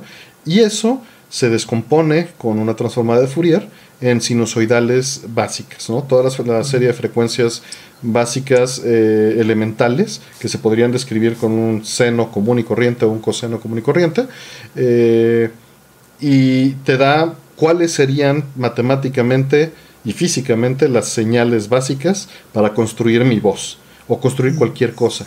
Entonces, eh, eso es a lo que se refiere Fourier, ese tipo de análisis, en esa descomposición. Y si tú aplicas la transformada de Fourier a esa serie de Fourier, obtienes la señal original. Entonces es algo que se utiliza para, para procesamiento de señales y es lo que utilizo en el software que hago de MD Fourier para comparar señales de audio. Sí, pero lo hace, digamos, cualquier cosa que tengas que utilizar para telefonía digital. Tu MP3 Player lo está haciendo, YouTube en este momento lo estás haciendo. ¿No? Este. Preguntan: eh, ¿Cuál sería el sistema mejor emulado vía software? Pues mm, es muy difícil saberlo, pero todos están a un excelente nivel dependiendo hasta dónde te vas. Y este obviamente hay mucho que, mejorar, siempre hay algo que mejorar. Eh, y pues mucho es de, gusto, ¿no? Dónde te gusta consumir las cosas. Exacto. Em, sí, ya hablamos de lag, por ejemplo, pero también hay otras cuestiones de imprecisión, ¿no? O sea, eh, los emuladores regularmente pues buscan primero, o sea, la prioridad más alta es que el juego sea jugable, no que sea preciso al juego original, ¿no? O sea, una una reproducción exacta. Entonces ahí ves, por ejemplo, emuladores que son oficiales hoy día, que fueron este, eh, este, lanzados de manera comercial. ¿no? Por ejemplo, eh, la colección de Street Fighter 30 aniversario, que salió este, para todas las consolas, pues esos son emuladores. ¿no? Es un emulador de CPC1, de CPC2, de, eh, de CPC3 también. Y pues son, son emuladores por software y, y, no son de ninguna manera precisos. Se nota de inmediato, se nota en muchos sentidos, ¿no? hay combos que no salen, hay combos que, este, o cosas, glitches, temas que, son diferentes del, hardware original por esta misma naturaleza. ¿Se ven similar? Sí. ¿Son jugables? Sí. ¿Son idénticos? No, ni de broma. Entonces no esperes tener la misma experiencia que tenías en un arcade en esta eh, en esta colección de 30 aniversario, ni de chiste. Entonces, ¿qué tanto te importa eso? Bueno, pues si simplemente te gusta Street Fighter y, este, y pues lo quieres volver a jugar, pues está padrísimo. Pero si quieres eh, tener o tenías un nivel competitivo en el arcade y quieres reproducir eso en, la, en la consola actual con un emulador, no te va a ser posible. Ahí es donde marca la diferencia. Así es. Este. Déjame. Están preguntando de dónde conseguir fuentes de poder. Les estoy poniendo el mismo, ah, la misma liga de, la misma tienda, ¿no? Ah, Para que. Que platicamos otra vez, ¿no? Sí, si quieres platicarles un poquito de eso en lo que les copio. Sí. Eh, de la este diferencia entre que sean lineales, etcétera, ¿no? Sí, lo comentaba hace rato. Este, eh, creo que el mejor ejemplo que tengo es, el, es mi Twin eh, Famicom, Famicom Twin. Eh, esta consola traía el Power Supply original, pero el original es terriblemente ruidoso. Digo, no sé si tenga que ver también porque pues estamos en México y, en México pues las líneas no son necesariamente lo más limpio o lo más consistente del mundo, ¿no? Sobre todo en, las casas y diferentes construcciones, ¿no? O sea, el estándar japonés es muy, muy eh, muy estricto, podríamos decir, en comparación. Entonces, eh, utilizar aquí la consola, eh, pues era bastante engorroso, era muy ruidosa. Y en los eh, upscalers, por ejemplo, en el Open Source Scan Converter, se veía mucho las líneas de ruido en, la pantalla ya escalado en, en, mi, tele, ¿no? En el CRT se ven un poquito menos, en un BBM se veían un poquito menos, pero sí se veían, o sea, era más pronunciado tratando de hacerle upscaling a la señal. Entonces, pues bueno, ahí Artemio de hecho me ayudó con eh, la, eh, la, instalación de el RGB, el NES RGB para poder este, sacar RGB de esa consola. Y pues muy bonito el, el NES RGB y todo, pero pues incluso eso, eh, mayor calidad de video hacía que fuera más notorio todavía el ruido de la consola. Entonces no hubo más que cambiar el power supply. Entonces compré uno de estos power supplies que son pues, mucho más modernos, que son este, eh, power supplies que tienen, que están pensados justamente en, ser más eficientes, que tienen menos componentes, que son componentes más limpios, en términos de, ruido, de interferencia, etc. Y eso em, pues mejoró sustancialmente la, imagen. Se eliminó por completo el ruido no, digo, el ruido hay ruido evidentemente en las partes analógicas de la consola, ¿no? El mismo PPU, este, el mismo este, chip de, audio, etcétera, están puestos el mismo lugar. Eh, tanto el audio como, como, el video de esa consola de, Famicom, pues es ruidoso de por sí, ¿no? Es, es algo que nunca se va a eliminar, es como fue diseñado ese chip y, así es. Entonces, este, nunca va a ser completamente limpio, pero lo más limpio que se puede hacer, pues definitivamente sí, gracias a que, hicimos este cambio de la fuente de poder. Y no es un caso exclusivo, ¿eh? De hecho, eh, también he encontrado el eh, ruido en otras consolas como el mismo PC Engine. Por ejemplo, estuve probando justo este, ayer estuve probando una fuente de poder diferente en mi, PC Engine porque estábamos haciendo unas pruebas, Artem y yo con, otros amigos del, canal de, interno que hay de MB Fourier y este y resultó que efectivamente había eh, mucho más ruido en la, señal del que yo esperaba Power Supply eh, oficial. Entonces, bueno, eh, además es una caja de este vuelo, es tremenda la caja del, adaptador de corriente del, PC Engine. Entonces, pues muy probablemente termine cambiándole por una eh, caja más, este, bueno, para empezar más chiquita, más moderna, más eficiente y que potencialmente me elimine el ruido. Entonces, en esta página que, les compartí a justamente... Ya he comprado, ¿no? Por eso se las recomiendo. Sí, Sí, yo compré eh, la de Famicom, no la compré ahí, pero pues eh, es la misma tecnología, es lo mismo que, están, que pueden ver en esa página. Vale mucho la pena. Si necesitan un reemplazo para sus consolas porque ya se les quemó, lo que sea, que también pasa mucho, porque la gente, eh, pues bueno, yo mismo, ¿no? importaba consolas de Japón y pues no es el mismo estándar. Y hay, muchos factores. estos fuentes de poder lineales de entrada aceptan cualquier voltaje, que es a lo que probablemente iba rol. Otro ah, es que no se prenden si no se están usando. Y en cambio las otras siempre están consumiendo si la dejas conectada, ¿no? Sí, sí, mi, adaptador de, NEC, el original, siempre está consumiendo sus buenos 9 watts. Sí, siempre. No, ¿Se consuman o no? 9 watts la otra, perdón. Estos son como 14 watts lo hagas o no, ¿no? juegues o no, está consumiendo 14 watts. Pues eso es dinero que, te va a llegar en, en el recibo de, este, de luz, ¿no? Pregunta, ahí es, es, es, relevante, perdón que te interrumpa. ¿Recomiendan usar reguladores en todos los casos? Sí, siempre. El 100%.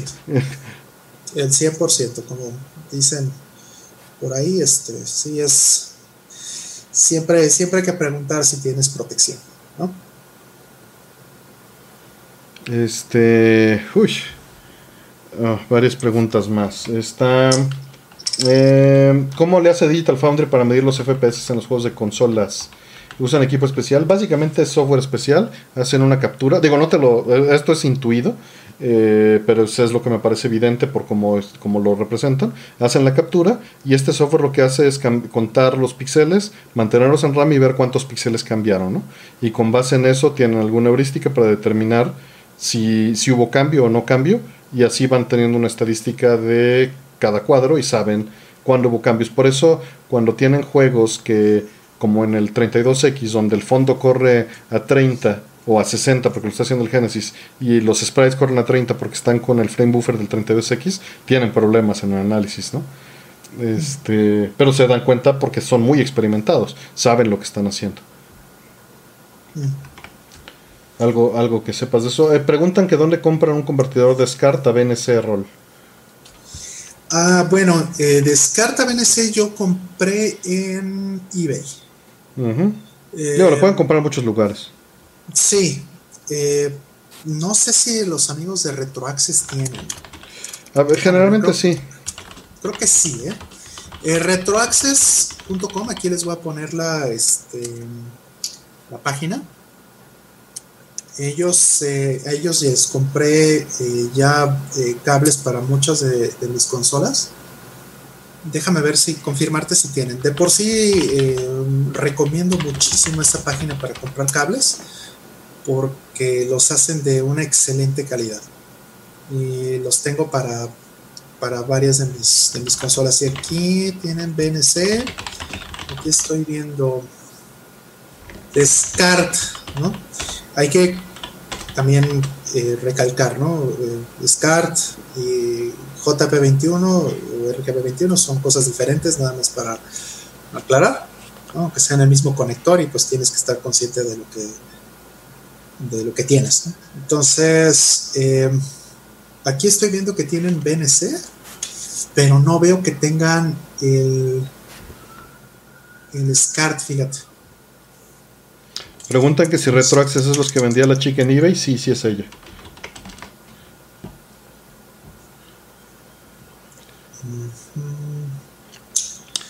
En lo que encuentra Roll, les voy respondiendo. ¿Alguna recomendación que debe tener un buen regulador?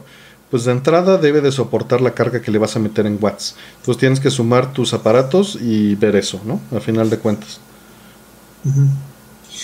Pues mira, no tiene, este, en la página no hay un convertidor como tal que sea, por ejemplo, este, un hembra eh, SCART a BNC, no está.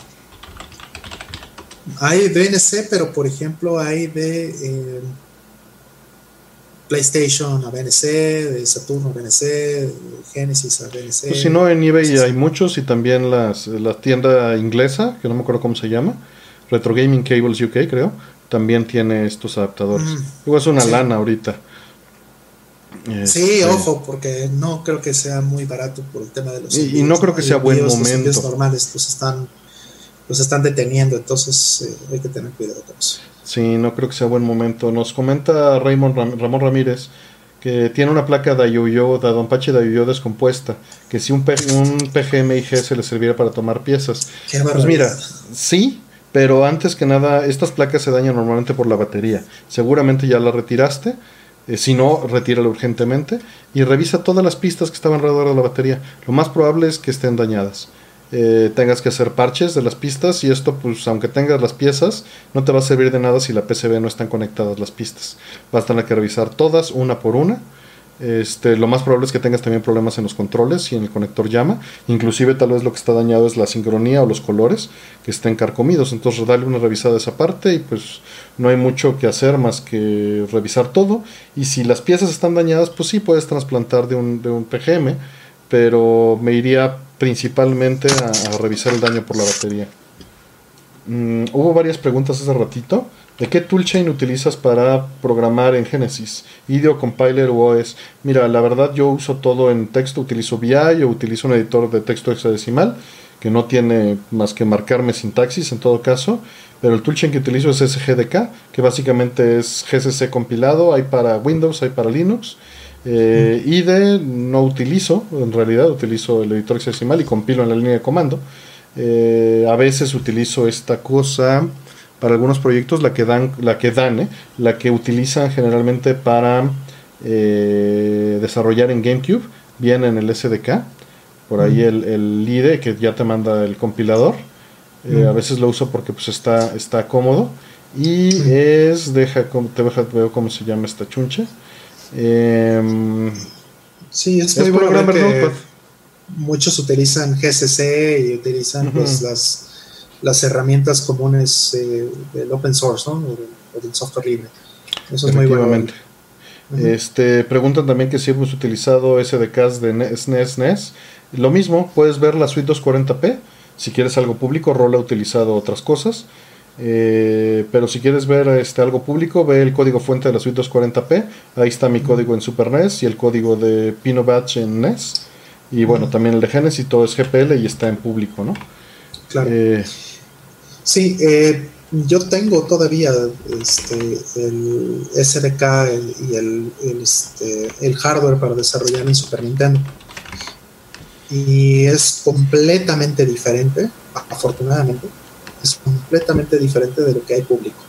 Lo que hay en, en, este, el SDK oficial y, todas esas herramientas, si planeas eh, utilizarlas eh, y publicar algo, lo primero que te diría es no, no lo hagas, mejor busca lo que está open source y lo que está libre, porque eso está también libre de patentes, libre de copyright, libre de trade secrets y todas esas cosas espantosas que te pueden hacer pasar un muy mal rato. Si te encuentras eh, uno de estos leaks, o cualquiera de los leaks anteriores que hay de Super Nintendo, de Nintendo 64, de, GameCube, de cualquiera de esas cosas, evítalos como la peste si te quieres dedicar eh, un tiempo a, desarrollar en las consolas y de ahí sacar o publicar cualquier cosa.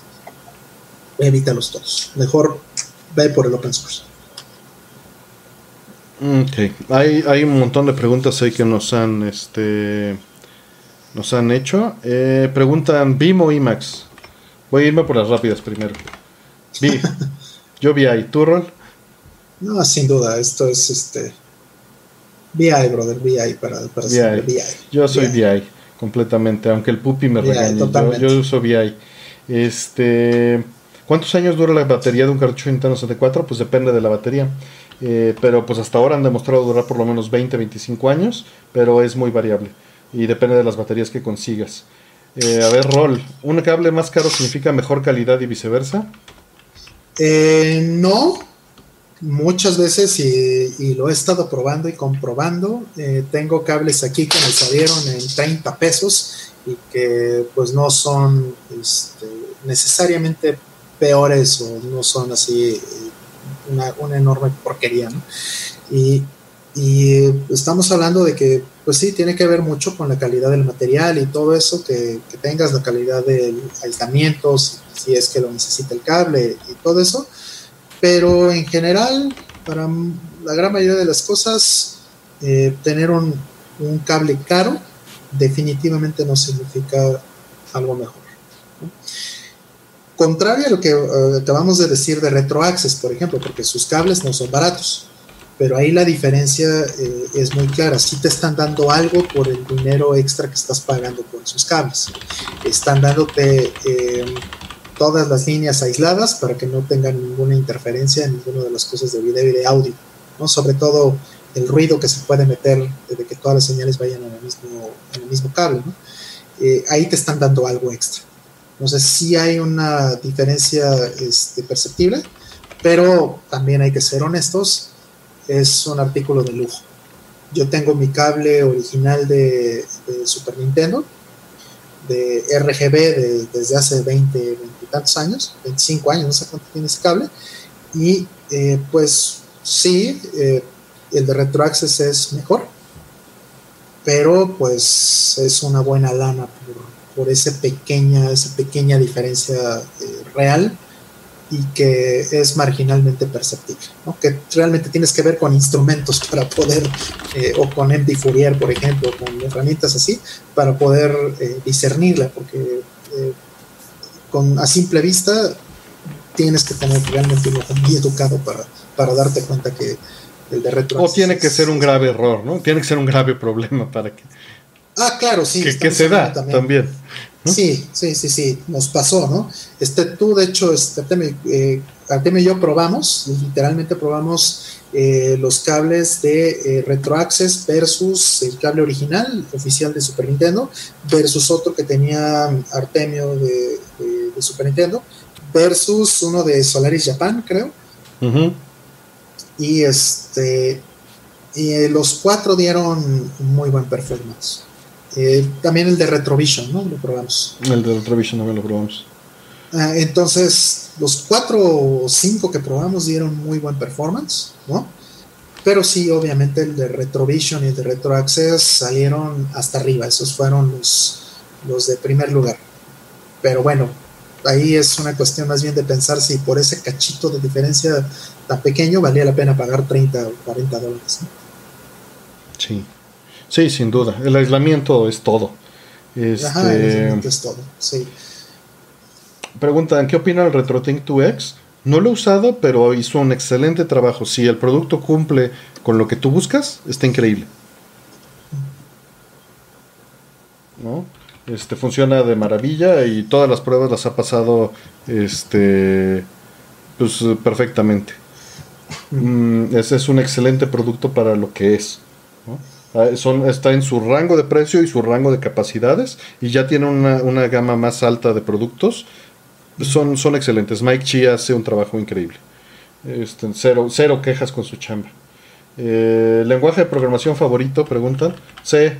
Ya lo respondimos ampliamente en otro programa, en mi caso. Y también, también Rol.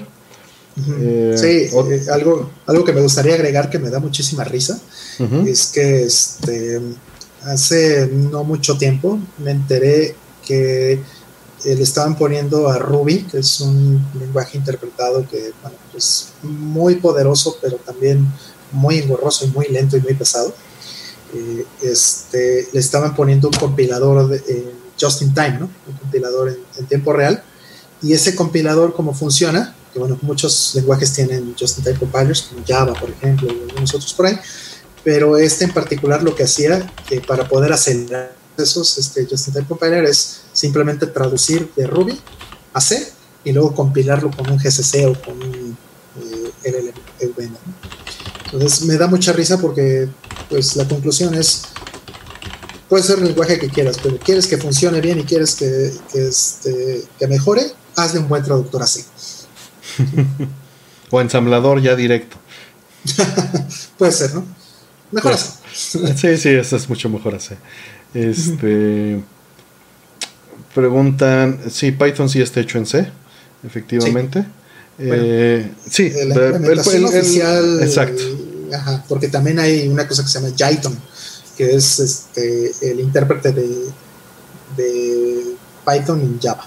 Hay que, decir más bien, Python está originalmente hecho en C. Hoy en día ya existen otras implementaciones, ¿no? Correcto, sí. Perl también igual está hecho en C originalmente, muchos están hechos en C. Pues casi, casi todo está hecho en C, ¿no? En, este mundo actual. Todavía. si, los, si los quieres hacer bien, sí. Sí. Ya si no, pues te vas construyendo castillo, cajas de este, castillos de cartas, ¿no? Al final de cuentas es lo que hacemos todo el día. Este Preguntan, ¿cómo está el tema de que RGB por SCART andaba quemando Open Source Can Converter? Eh, bueno, si conectas un SCART a un RGB21 o un RGB21 a un SCART, va a pasar esto.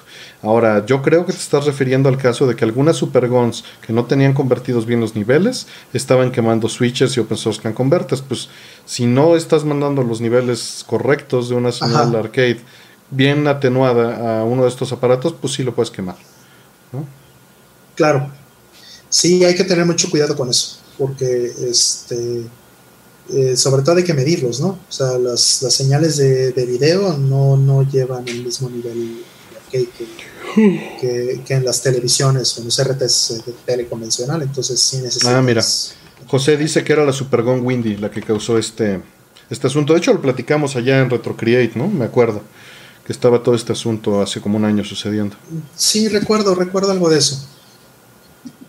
Sí, pues, pues estaban dando los niveles, pues los niveles no los estaban atenuando correctamente. De hecho, Tim Worthington va a sacar un producto para hacer esta atenuación, se lo mandé hace poquito a Rol, los acaba de anunciar.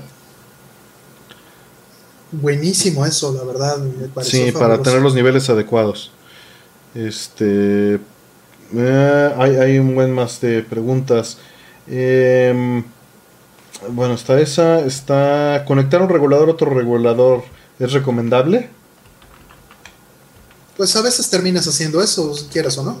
Sí, pero lo ideal es que no lo hagas, porque estás aislando las tierras dos veces, quién sabe qué está sucediendo. Este tendrías que revisar, ¿no? A final de cuentas, eh, la, circunstancia. Preguntan, tengo unos HD 598, ¿conectas algún DAC o amplificador que recomiendes? No sabría decirte hoy en día, tengo un Meyer Audio de hace 12 años y es lo que utilizo si no es que más, no, más años, como 14 años, pues tienes que buscar eh, pues uno que cumpla con tus características hoy en día. No sé qué haya en el mercado como para poder recomendarte. Te puedo decir, cómprate alguno del buen Dr. Meyer que encuentres en eBay usado, pero mejor busca algo que haya hoy en día, ¿no?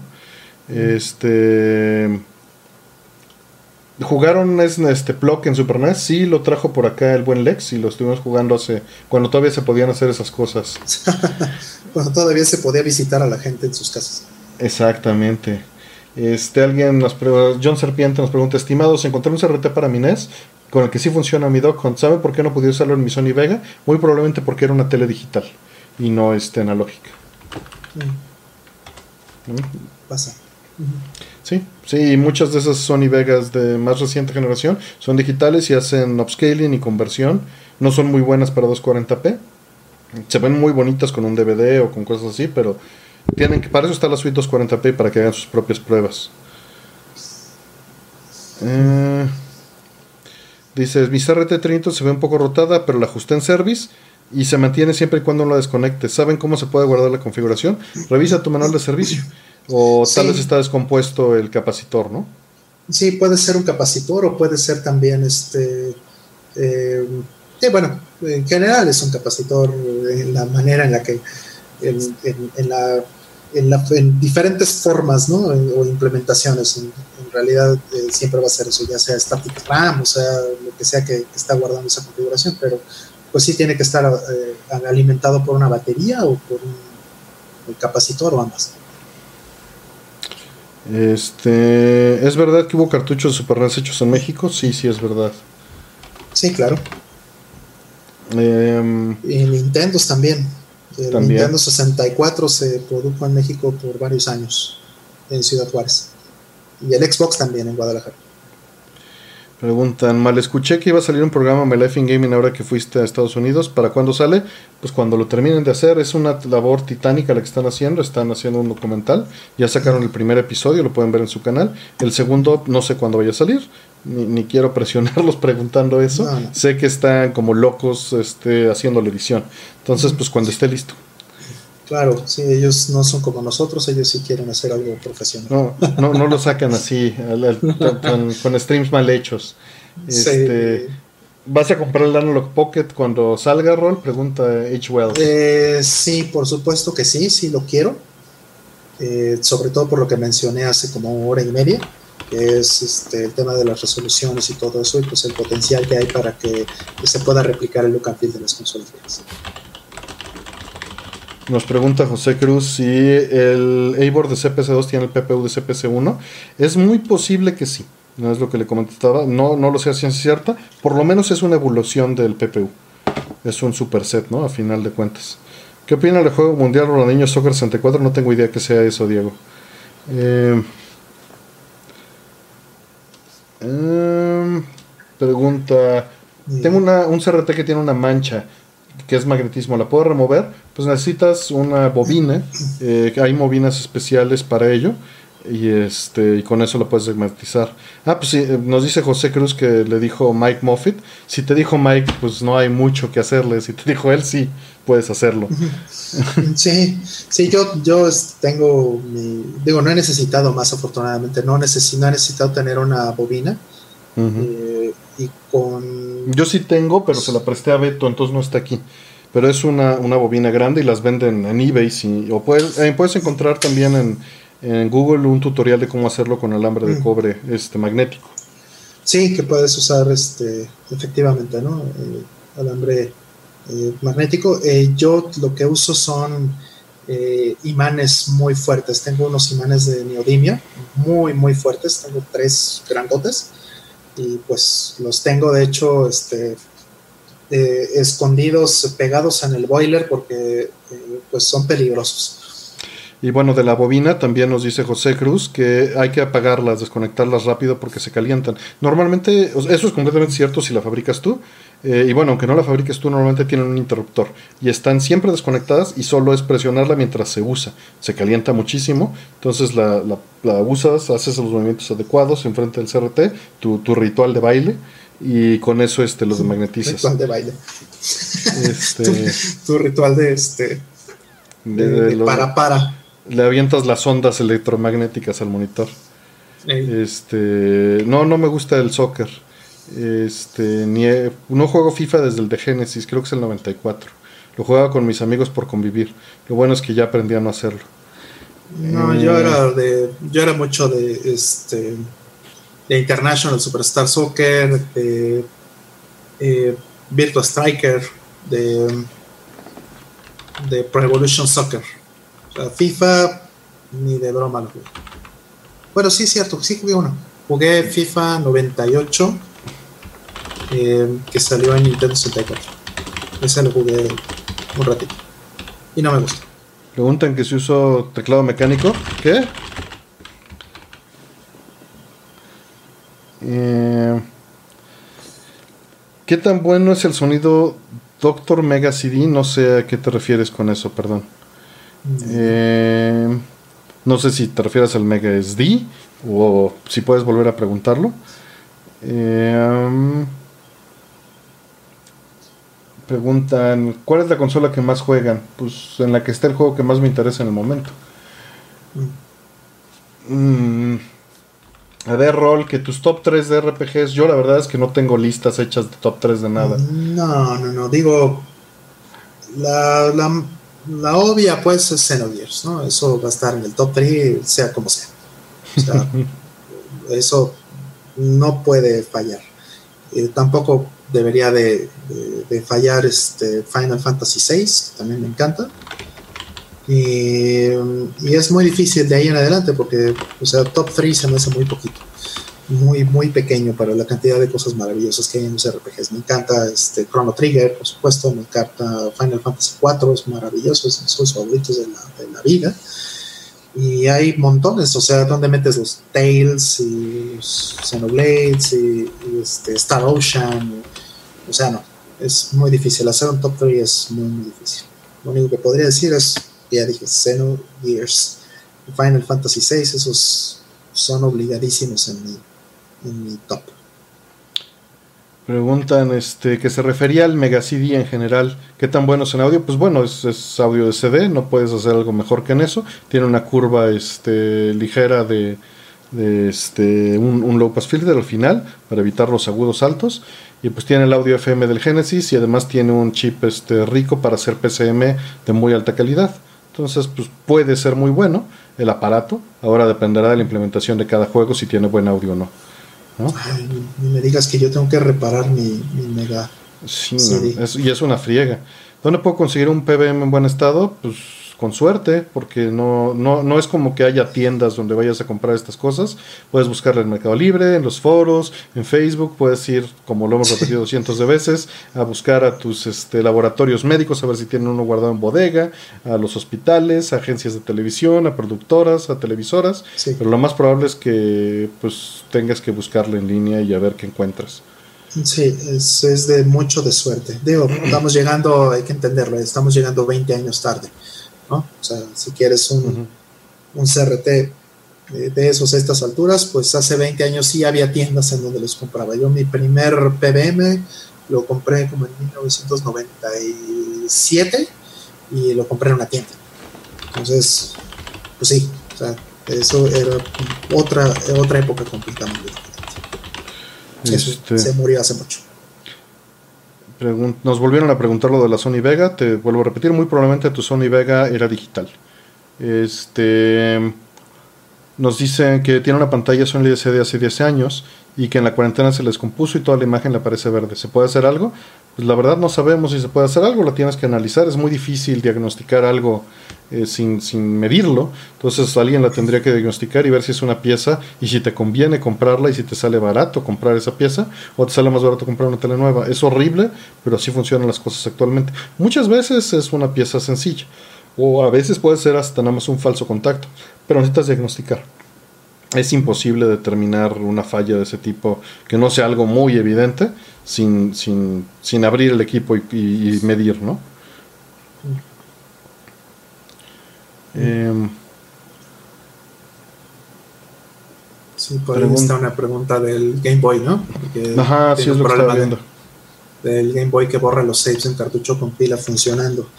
Pues hay que investigarle. Este, sí, me encontré, alguna vez tuve un, problema similar y este, digo, no lo reparé yo, se lo llevé a alguien que, que sí sabía de, de reparaciones a que lo hiciera pero sí recuerdo que, existen eh, diagramas donde puedes ver esas cosas, donde puedes ver exactamente qué podría ser. Mm, no es la, pila no es lo único que, está en, esta cadena que necesita operar para que puedas parar tu save. Eh, la pila mantiene eh, un, chipcito pequeño con RAM estático. Eso es lo que hace la pila.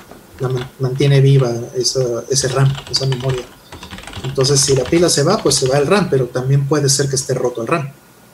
Entonces, hay que, este, probablemente, no sé si existen partes, pero eh, es probable que se tenga que eh, reparar eh, sacándolo de un cartucho, que sí funciona, de un cartucho viejo o de alguna cosa que ya no, te interese, le sacas el RAM estático y se lo pegas al, cartucho que sí te importa y listo eso puede ser que sea la solución, así es en algunos casos.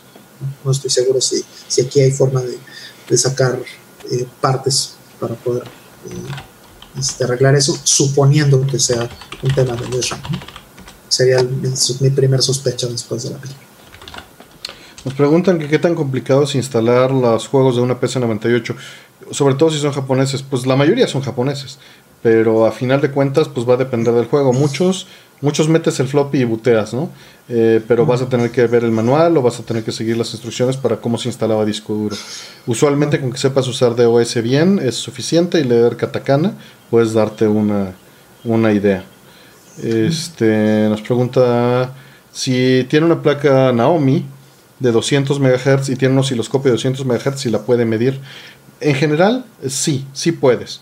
Eh, esto se debe al teorema de Nyquist que tiene que ver con lo que preguntaste de Fourier.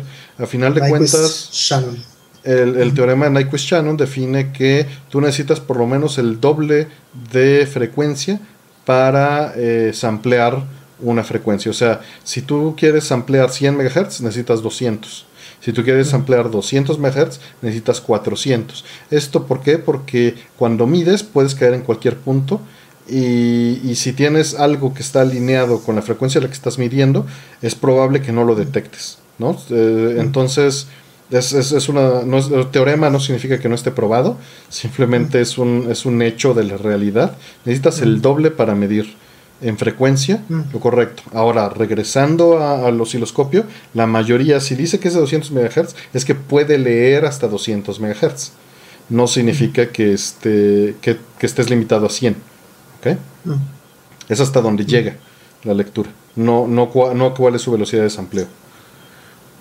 Mm, preguntas, este... ¿Conoce alguna página donde se puedan comprar carcasas de consolas, digamos Dreamcast, Play 3 Fat o cosas así? Han estado saliendo, pero no es, no es algo constante. Eh, había, había un sitio bueno hace como 10 años, pero creo que ya no existe. No me recuerdo, este, eso ya, ya cerró. O sea, era algo que era bastante más popular en los 2000. O sea, había carcasas para Dreamcast, para GameCube, para un montón de consolas pero también creo que esto se ha ido eh, muriendo porque pues la gente regularmente ya no, ya no hace eso. Las consolas ahora son más desechables que antes. ¿Cuál es su libro favorito? En mi caso, Gedele Sheribach. Mm, es difícil, pero una respuesta rápida es esa. Sí, qué complicada pregunta, no tengo idea de cuál es mi libro favorito. generalmente, dime, dime. El Geb es fabuloso, ¿no? Es un libro maravilloso. Pero, este, bueno, pues también hay otras cosas que, me han marcado mucho, ¿no? Me gusta muchísimo este, un libro que se llama eh, Hackers. Es un libro muy interesante porque eh, es de Stephen Levy eh, ese, ese libro es muy interesante porque de ahí nació mucho de, lo que llaman la, ética hacker y la cultura que dio pie también a lo que hoy es el software libre y el open source. Entonces, para mí es un libro fundamental. Eh, Ash Wells nos pregunta opinión general de audio digital versus analógico. Todo el audio termina siendo analógico. Entonces, si pudiera ser un poco más específico en tu pregunta, eh, pues adelante. ¿Los Everdrive son emulación? Perdón, Rol, te interrumpí. Creí que ya no ibas a agregar nada. Tus orejas son analógicas, entonces. Y las bocinas, todas las bocinas van a ser analógicas a final de cuentas. obedeciendo eh, que tus orejas las Sí, pues los productos Preguntan, ¿los productos Everdrive son emulación? Pues sí, a cierto grado es emulación del cartucho, es, un, es una reimplementación del cartucho, pero no es emulación en el mismo sentido que un CPU. O sea, está emulando el cartucho. Pues, pues sí. Eh, y que, te, que preguntas exactamente cómo funcionan los cartuchos, pues lo que hacen en muy términos muy generales es que tienen una memoria, en esa memoria graban la ROM y luego exponen esa memoria al cartucho por la interfase de los pines que espera la consola y la consola en teoría no nota la diferencia. Mm. Sí, es como si en una computadora, una PC común y corriente le pudieras sacar el RAM y le pudieras poner en lugar del RAM, le, pusieras ROM con un juego. es muy este, similar a lo que, a lo que pasaría si hicieras eso en una PC. Eh, ya aquí está la pregunta del audio analógico versus digital. Se refiere un vinilo contra un super audio CD. Mira, hemos hecho las pruebas en persona y, el super audio CD se puede escuchar también como un vinilo sin el ruido, porque el vinilo tiene ruido analógico. Aquí es un asunto de eh, master. Si tienes el mismo master grabado en los dos, es muy probable que el super audio CD sea mejor. O un CD normal sea mejor que el vinilo. Si están usando el mismo máster. Pero usualmente se utilizan másters distintos en productos distintos porque son para públicos distintos. En el MP3 que te ponen en Spotify, muy probablemente es un máster distinto al del vinil. Y es muy probable que sea un máster distinto al del Super Audio CD. Incluso esto se puede manipular para que el Super Audio CD suene mejor utilizando un mejor máster. O, este, es, es muy relativo. Tendrías que que comprobarlo por ti mismo usando la misma grabación en los mismos en los distintos medios, ¿no? Sí, sí, este se usa muchísimo que, que las eh, disqueras utilicen eh, masters específicos para los servicios. Se usa muchísimo eso. Porque también, o sea, se tiene que comprimir mejor, ¿no? Este, pues si el, mismo estudio puede, puede sacar un máster que, que tenga que sea más amigable al, compresor del MP3 o lo que sea que utilizan las, eh, los servicios, pues, lo van a usar. Eso, incluso algunas eh, herramientas de em, workstation digital de audio ya te dan ese tipo de, de Este, preguntan, así como se enfocan en juegos retro y quieren mucho backlog, en unos 15 años hablarán de Grand Theft Auto 5, Horizon, Uncharted, Last of Us. Pues mira, la verdad es que ninguno de esos me interesa, salvo Horizon, es el único que sí compré. Uncharted, pues me los regalaron y están muy bonitos, pero mm, la verdad me dan un poquito de flojera. Eh, pues están hermosos, no lo niego, nada más no es algo que quiera agarrar ahorita. Igual de Last of Us, lo jugué un rato y no me, no me atrapó. Entonces, pues más que nada son preferencias eh, en el momento. Cuando sale un juego en el momento que me interesa, lo agarro y, no me voy por el backlog de las fechas. Entonces, pues falta que me interesen. Sí, realmente no tiene nada que ver la nostalgia con el interés de un tipo de juego. O sea, a mí me parece un error, ¿no? Y me lo han dicho, Ay, es que quieres jugar este eh, Streets of Rage 4 porque la nostalgia. Pues, ¿Cuál nostalgia si es un juego nuevo? ¿no? O sea, ¿de dónde sacas que es nostalgia? Eh, hay que tener claro, ¿no? Que una cosa es que digas, ay, quiero jugar Super Mario Bros. 3 por nostalgia, pues ese juego sí lo jugué de niño, y otra que sea un juego que nunca jugué en los 80s, hace 40 años, que estaba demasiado chico porque no tenía dinero, lo que sea, y hoy sí lo puedo jugar y me interesa, voy y lo juego, y eso no es nostalgia. Entonces, igual en 20 años. Y también un juego que sí hayas jugado, lo puedes separar y decir, es, es, no solo es nostalgia, es un juego objetivamente bueno, ¿no? Claro, y quitas la nostalgia de ahí. La nostalgia es un descalificador que, que, se utiliza hoy en día arbitrariamente como decirle a alguien, este, pues no sé, eres... O sea, no tiene sentido. Es, es un descalificador ad hominem, ¿no? no sí, exactamente. No, no tiene nada de sentido. Sí, las mujeres son interesadas. Sí, o sea, es absurdo. eso, es una generalización tonta. ¿no? tonto, sí, es tonto, decimos. Eh, vinilo se me hace muy hipster y muy de ricos. Yo sigo consumiendo CDs. Pues muchas veces cuestan lo mismo. ¿eh? Eh, hay, hay, factores. Sí, sí se puede. Hay una moda actualmente que, que nada más es por coleccionismo. Pero el arte pues viene más grande. Eso es un factor muy grande. Yo consumo CDs para escuchar y vinilos por el arte. Entiendo perfectamente. Este. Preguntan, tengo un Virtual Boy donde una de las pantallas no da imagen. ¿Es muy cara la reparación? Normalmente no es cara, nada más busca videos en YouTube de cómo se hace. Mm. Este, le pasa a todos los, los, este, los reproductores de este tipo y nada más ten cuidado, documentate bien y pues puedes hacerlo tú mismo. Claro. Igual. Em, sí. Pues bueno, este, ¿cómo ves, Rol? Ya es una y media. Pues ¿Nos quedamos un rato más o ya le, cortamos? Sí, se nos fue rapidísimo el tiempo. Sí, si quieres unos, este, unos 15 minutitos más, ¿cómo ves? Perfecto. ¿Qué recomiendan para pasar los CDs a FLAC? Exacta Audiocopy es una maravilla. Eh, lo que hace es eh, hacer un RIP y lo compara con la base de datos que hay en línea de todas las personas que han ripeado ese CD para ver si los datos que extrajiste son correctos y si no, se queda, se queda tratando de extraerlo hasta que salga bien. Esto encima de la verificación que se hace sobre el CRC del mismo CD, ¿no? Eh, entonces la, mejor opción es exacta autocopia, en mi opinión. Mm, ¿Ya hablaron de Nier Automata en Score? Sí. Ya, varias veces, sí. Eh, hay varios scores donde hablamos de Nier, búscalo en, el buscador de score y, este, vas a encontrar por lo menos son tres en los que recuerdo que hemos hablado de, Nier Automata y probablemente lo sigamos haciendo porque es un juegazo. Yo, yo cuando lo juegue seguro lo voy a poner. Lo tengo pendiente, solo jugué como tres o cuatro horas y, lo dejé por Breath of the Wild en su momento, sí, mi culpa. Pero como que no encontraba el momento de volverlo a agarrar y pues sí, sí, lo, sí tengo muchas ganas. Sí, es un gran, un gran, gran juego. Te va a encantar, seguramente. Vas a decir, sobre todo la historia, todos los, subtextos, todas esas cosas, te, van a volver loco, seguramente. Te va a gustar muchísimo.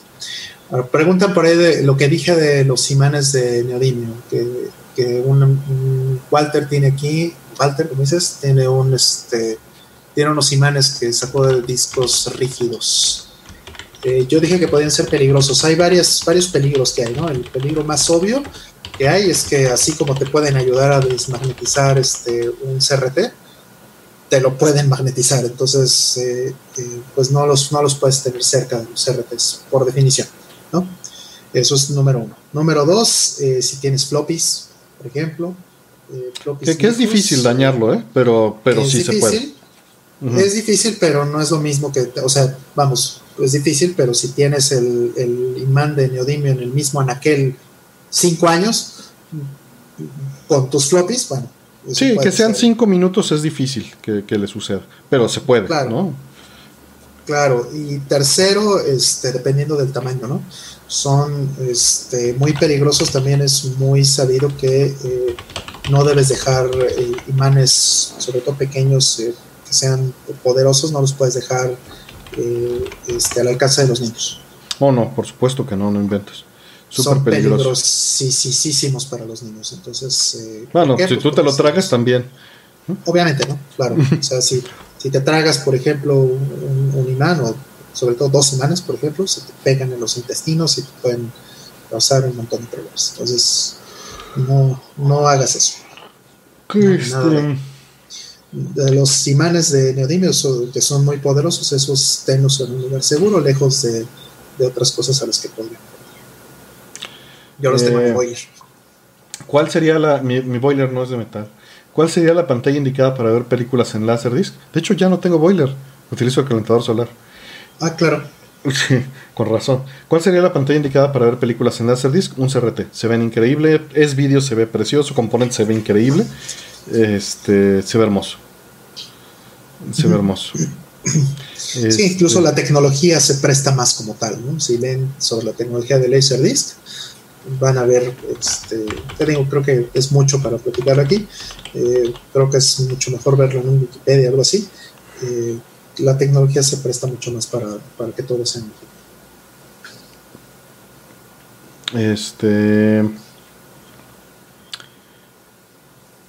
Ah, nos preguntan que, em, que qué juego nos gustaría que tuviera el tratamiento de of Rage. Lo mencionamos la vez pasada también, Shinobi, ¿no? Pero es, es muy difícil lograr eso. Entonces, ¿cuál es el mejor juego que ha sacado Treasure Roll? ¿Radiant o cuál? Mi juego favorito de Treasure o el juego o el juego o el mejor juego digo es muy difícil no es no es algo que pueda responder objetivamente no sí pero es nada más arbitrario Sí, pero. O sea, tal vez el, juego más eh, importante en mi vida que tengo de Treasure es Gradius 5. Gradius 5, es hermoso, sí. Y Caruga también es hermoso. Pues es que casi todos los juegos son muy buenos, es muy difícil llegar a, algo que no. sí, sí, eh, tienen juegos medio, medio raros y experimentales y pues que no funcionan muy bien. Sí, lo Mirage. Ajá, Stretch Panic, este, ¿cuál otro? Uno que puse en Score hace tiempo, que es, eh, eh, ¿cómo se llama? Rakubiki Showtime. Eh, ese, por ejemplo, también está padre, pero es bastante experimental. Troublemakers, que no te gusta, Artemen, por ejemplo. Sí, no, no me gusta. Bueno, visualmente no me gusta, ¿no? El Nintendo 64. Sí, aunque ese juego es más 2D que otra cosa, ¿no? Pero bueno. Sí. Sí, o sea, hay, cosas de Treasure que no están tan padres, pero si me preguntas, si me obligas a agarrar uno que es más importante para mí, es Gradius. De ahí en fuera, pues bueno, el Caruga creo que es el que tengo más veces. Lo he eh, comprado en el... Preguntan que este, si tengo paneles solares, sí, sí uso paneles solares desde hace ya como seis años. Roll, de hecho, me ayudó a subirlos ahí a la azotea alguna vez. y hacerles ingeniería inversa también. Ajá, hacer ingeniería inversa para, para hacer este, una sustitución del analizador de, de, la producción diaria, ¿no? No me gustaba depender de esas cosas de Internet of, Shit. La odio, la pinche Internet of Shit. Este, y sí, pues sí, si tienes el espacio, por supuesto que te conviene. Nada más que no les dé sombra este, y pues en la orientación que busques correcta, los 22 grados que es la promedio, y si la puedes estar cambiando es ideal si puedes cambiar el ángulo. Este, pero tenemos muy buen sol aquí para las dos cosas, para calentadores de agua solar y para este para paneles solares, es, vale la pena bastante. Eh, ahorita se soltaron con un montón de preguntas. Es que ya nos vamos, ya quieren aprovechar. ¿Vale la pena sacarle RGB a un reproductor VHS? No. Eh, es vídeo, está perfecto. Em, Más si tienen una super VHS. Sí, sí, sin duda que esa es la idea, ¿no? Em, ¿Cuál juego se sintieron orgullosos de acabar con la ficha? He acabado muy pocos, pero Batsugon o Mushihime-sama. Mm, yo, por ejemplo, eh, Gradius 5, justamente, mm. ese ya lo logré acabar con, una ficha y bueno, pues fue uno de mis logros favoritos porque me encanta ese juego, lo amo con todas mis fuerzas. Este, híjole, de NES hay muchísimos que acabé, o bueno, con un solo crédito, todo eso de arcade, son poquitos también los que he acabado con, una sola ficha. Este, Preguntan, ¿saben qué ha pasado con Irem? No ha sacado nada recientemente. Pues está bien ah, pues, muerta, bueno, justo R-Type era uno de los juegos de arcade que acababa con una, ficha. Ahora que está relacionado al Segway, ¿no? Este, ¿Han jugado Twinkle Star Sprites? Claro, ahí en Score lo hemos puesto varias veces. Sí, este. Eh, es, maravilloso. sí, es un generador de. Es un generador de, enojo. Es hermoso, Twinkle Star Sprites. Es maravilloso. Yo solamente tengo la versión de, de Dreamcast. Yo no tengo la versión de este. es muy bueno el port de Dreamcast a final de cuentas. Sí, tiene, tiene incluso algunas funciones extra. este, le quitan el slowdown y cosas así, ¿no? Entonces, o sea, se lo puedes dejar o lo puedes este, quitar dependiendo como quieras. Y pues tiene obviamente también este, su, ventaja, ¿no? Que lo puedes poner en 240p. De hecho, entonces funciona bastante bien. Muy bonito. Recomienda, recomienda el, calentador solar, le pone boiler, pero es, es realmente un calentador. Lo he pensado antes y no me decido. Pues mira, depende. Si tienes el espacio, tienes varias ventajas. Y si pues le da el sol, ¿no? Eso es, es, muy importante. Si no le da el sol, pues ni lo pongas. Es un tinaco extra, pequeñito, pero bueno, puede ser grande. Eh, nada más calcula bien para cuántos este, litros necesitas. Eso pues ya te dan unas tablas ahí. Y la otra que puede pasar es que dependiendo de cómo esté la instalación de agua en tu casa, pues si necesitas una bomba para meterle presión o no, o si con la presión desde tu azotea es suficiente. Depende de cómo esté tu instalación actualmente, ¿no? Eh, pero sí, por supuesto que lo recomiendo. A ver. Ah, ¿Han probado las sillas Herman Miller? Yo las probé allí en Barkid y en Atomics y pues sí, son maravillosos, pero no tengo el dinero. Me gustaría. Debería. Eh, bueno, respecto de sillas, eh, yo las que, las que tengo son sillas eh, de oficina, de hecho. Este, son sillas bastante, bastante buenas. Em, lo que no me gusta de las de gaming, por ejemplo, son las son, que son muy caras. Eh, regularmente puedes conseguir una muy buena silla de oficina en un mejor precio de lo que puedes conseguir en gaming y pues vas a tener una experiencia similar. Entonces, ese es mi caso. Yo no sé si me compraría una, silla eh, de estas o unas sillas de estas que, venden, eh, que son como de, como de coche de carreras, ¿no? Pues a final de cuentas es que ahorita estás descalificado, Rol. Nos estamos en un stream pitero y sin silla bonita, entonces no puedes opinar. Claro, y mi, este, mi librero con todos mis juegos está muy atrás, ¿no? Lo tengo que tener aquí pegado. Yo no lo pues, tengo, me, da vergüenza, entonces no lo puse. Entonces, este, pues sí, estamos descalificados completamente. No tenemos miles de juegos en el background, ni silla este, de gamer. Eh, silla de 30 mil pesos. O sea, con esto lo que estamos diciendo es, pues no se vayan por tendencias, ¿no? Hagan lo que se les pegue la gana. Es lo que les funcione.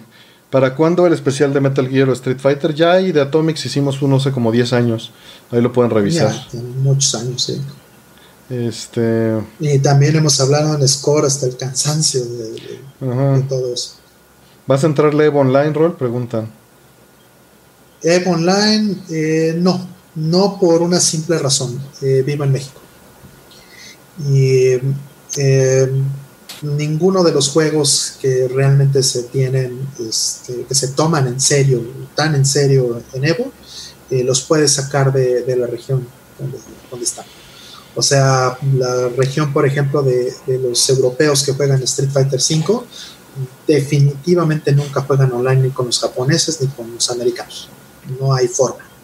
Aquí en México, por ejemplo, eh, he tratado de jugar con gringos, he tratado de jugar con brasileños, con chilenos, con argentinos, con este, gente de Canadá también, y es muy complicado. Entonces, no, la verdad es que la infraestructura, las distancias no dan como para que este, valga la pena.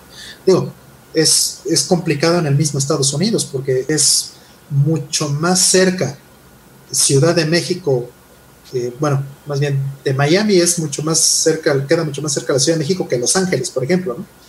Entonces, alguien que esté jugando este, en Miami podría tener una mejor experiencia jugando con un mexicano que jugando con, un gringo en, Los Ángeles. Entonces, eso va a ser muy difícil de controlar en, este año, esta idea de, hacerlo online. No sé cómo lo vayan a hacer y, y siquiera este, van a cambiar las reglas o, cómo vayan a manejar este tema de tolerancia, eh, los race quitters, o sea, hay muchas variables extras que no existían en Evo y que pues la verdad van a ser, eh, van a estar en detrimento de la experiencia, honestamente. ¿Qué, ¿Qué, opinamos del tratamiento reciente de la saga AirType? Pues van a sacar uno nuevo, ojalá, ojalá esté a la altura, ya veremos. Ya veremos. Eh, dice Karen que ella tiene una silla de patio. Ah, mira nomás. Mm, que, falta tu OnlyFans roll. ¿Y qué es eso? Supongo que algún programa en el que bailas o, enseñas piel. Ah, no tengo idea qué es eso. Que si todavía tengo Estoy asumiendo. Sí, sí, las tengo. Sí, sí, las tengo todavía. Y pues creo que ya cerramos este si te caigo el Patreon, juegas Fortnite o Minecraft conmigo. No, de hecho no tengo ninguna recompensa en, el Patreon. Es solo para apoyar los proyectos. Si te interesa, adelante, pero no, no voy a bailar tampoco. sí, no, no nos gusta ese tema de, estar este, llorando por, por, este, por likes. Sí, no. Este. Pues bueno, creo que, que ya es este hora de, de cerrar. Iban a dar las 2 de la mañana. Un gusto que nos hayan acompañado por acá. Estuvo, muchas divertido. Sí, muchas gracias, Temio. Muchas gracias a todos. Eh, padrísimo. ya hemos hecho como.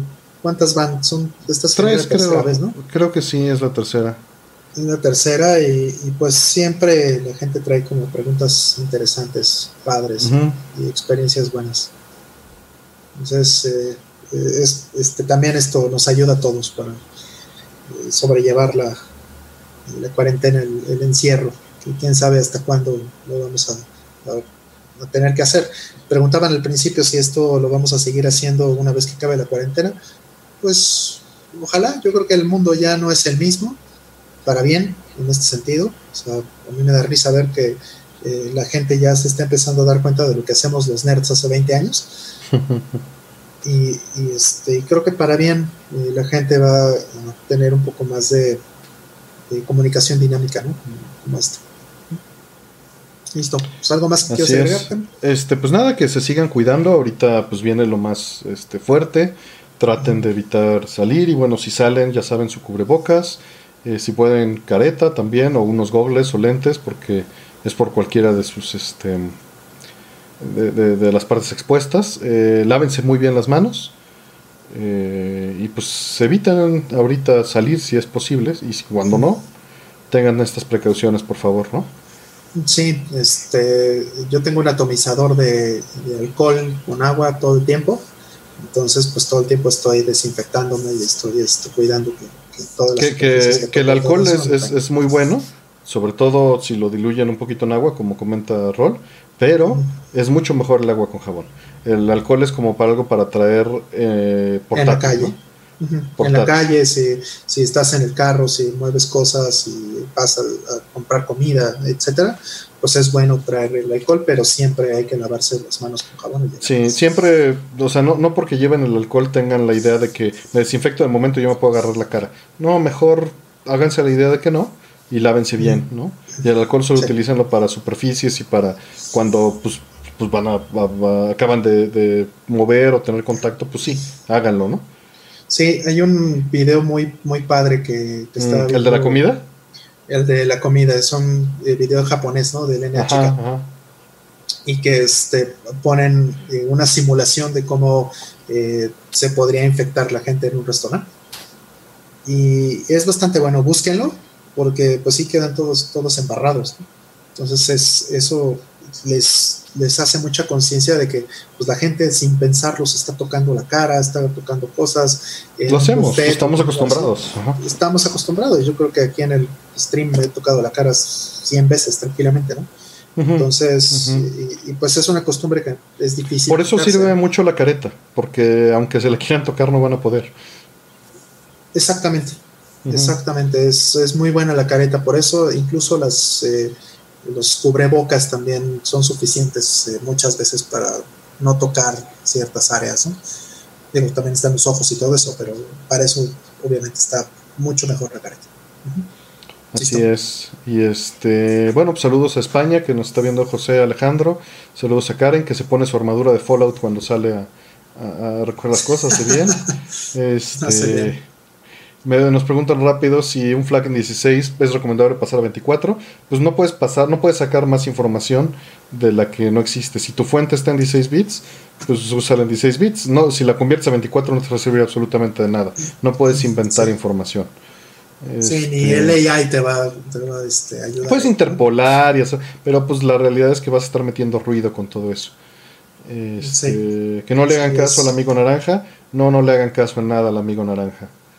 Sí, supe por ahí que ha habido gente que sí le ha hecho caso y bueno, pues, lamentablemente, Ha, lamentablemente, ha, perdido la vida, pero hay gente que, que, sí le hizo caso al amigo naranja, entonces no, no le haga caso.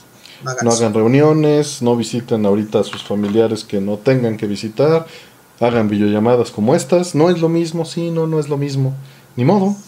Este, háganlo, pueden, pueden dejar un stream ahí de fondo como si estuvieran en el cuarto y ustedes están haciendo otra cosa. El caso es este, pues busquen con que les funcione, ¿no? Este... Sí, y, si van a hacer llamadas con sus parejas, etcétera, este, cuiden que su, este, que, su transporte o su, aplicación o lo que usan esté completamente cifrada, porque hay, que tener claro el tema de la privacidad. Ya también escuché por ahí de algunos leaks de gente que estuvo en, este, en llamadas que supuestamente eran privadas y pues tómala, que les grabaron ahí todo lo que estaba pasando cuidado con eso. Pues cuídense en general, cuídense, mantengan la, calma, ahorren lo que puedan, no sabemos todo lo que viene. Y este. Y pues entreténganse mientras jueguen, aprendan si pueden. Si no pueden aprender y hacer algo productivo, entretenerse es productivo. No hagan caso a esa otra parte. Si pueden, háganlo. Si pueden aprender. Es muy difícil, cada quien reacciona de maneras distintas. Si ustedes son de las personas que sí pueden concentrarse bajo estas circunstancias, aprovechenlo. Si no se pueden concentrar bajo estas circunstancias, entreténganse. ¿no? Pero no se sientan mal por, por, por no aprender o sí sí aprender. ¿no? Sí, claro, o sea, sí es muy útil y bueno, pues yo he utilizado la, cuarentena para aprender un montón de cosas que eran necesarias en mi vida, cosas que había dejado pendientes hace mucho tiempo.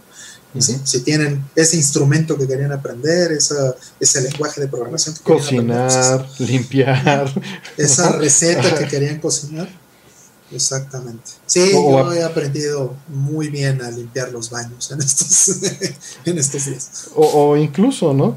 Aprendan a descansar eso también es, es difícil. Y tal vez ahorita no lo estamos haciendo, estamos en contra de ese consejo porque los estamos, se están desvelando con nosotros. Pero duerman bien, duerman bien, coman bien. Sí, sí, sus ocho horas. Importante. Listo. Sale, se cuidan mucho. Se cuidan mucho, muchas gracias a todos. Buenas noches. Gracias, nos estamos viendo.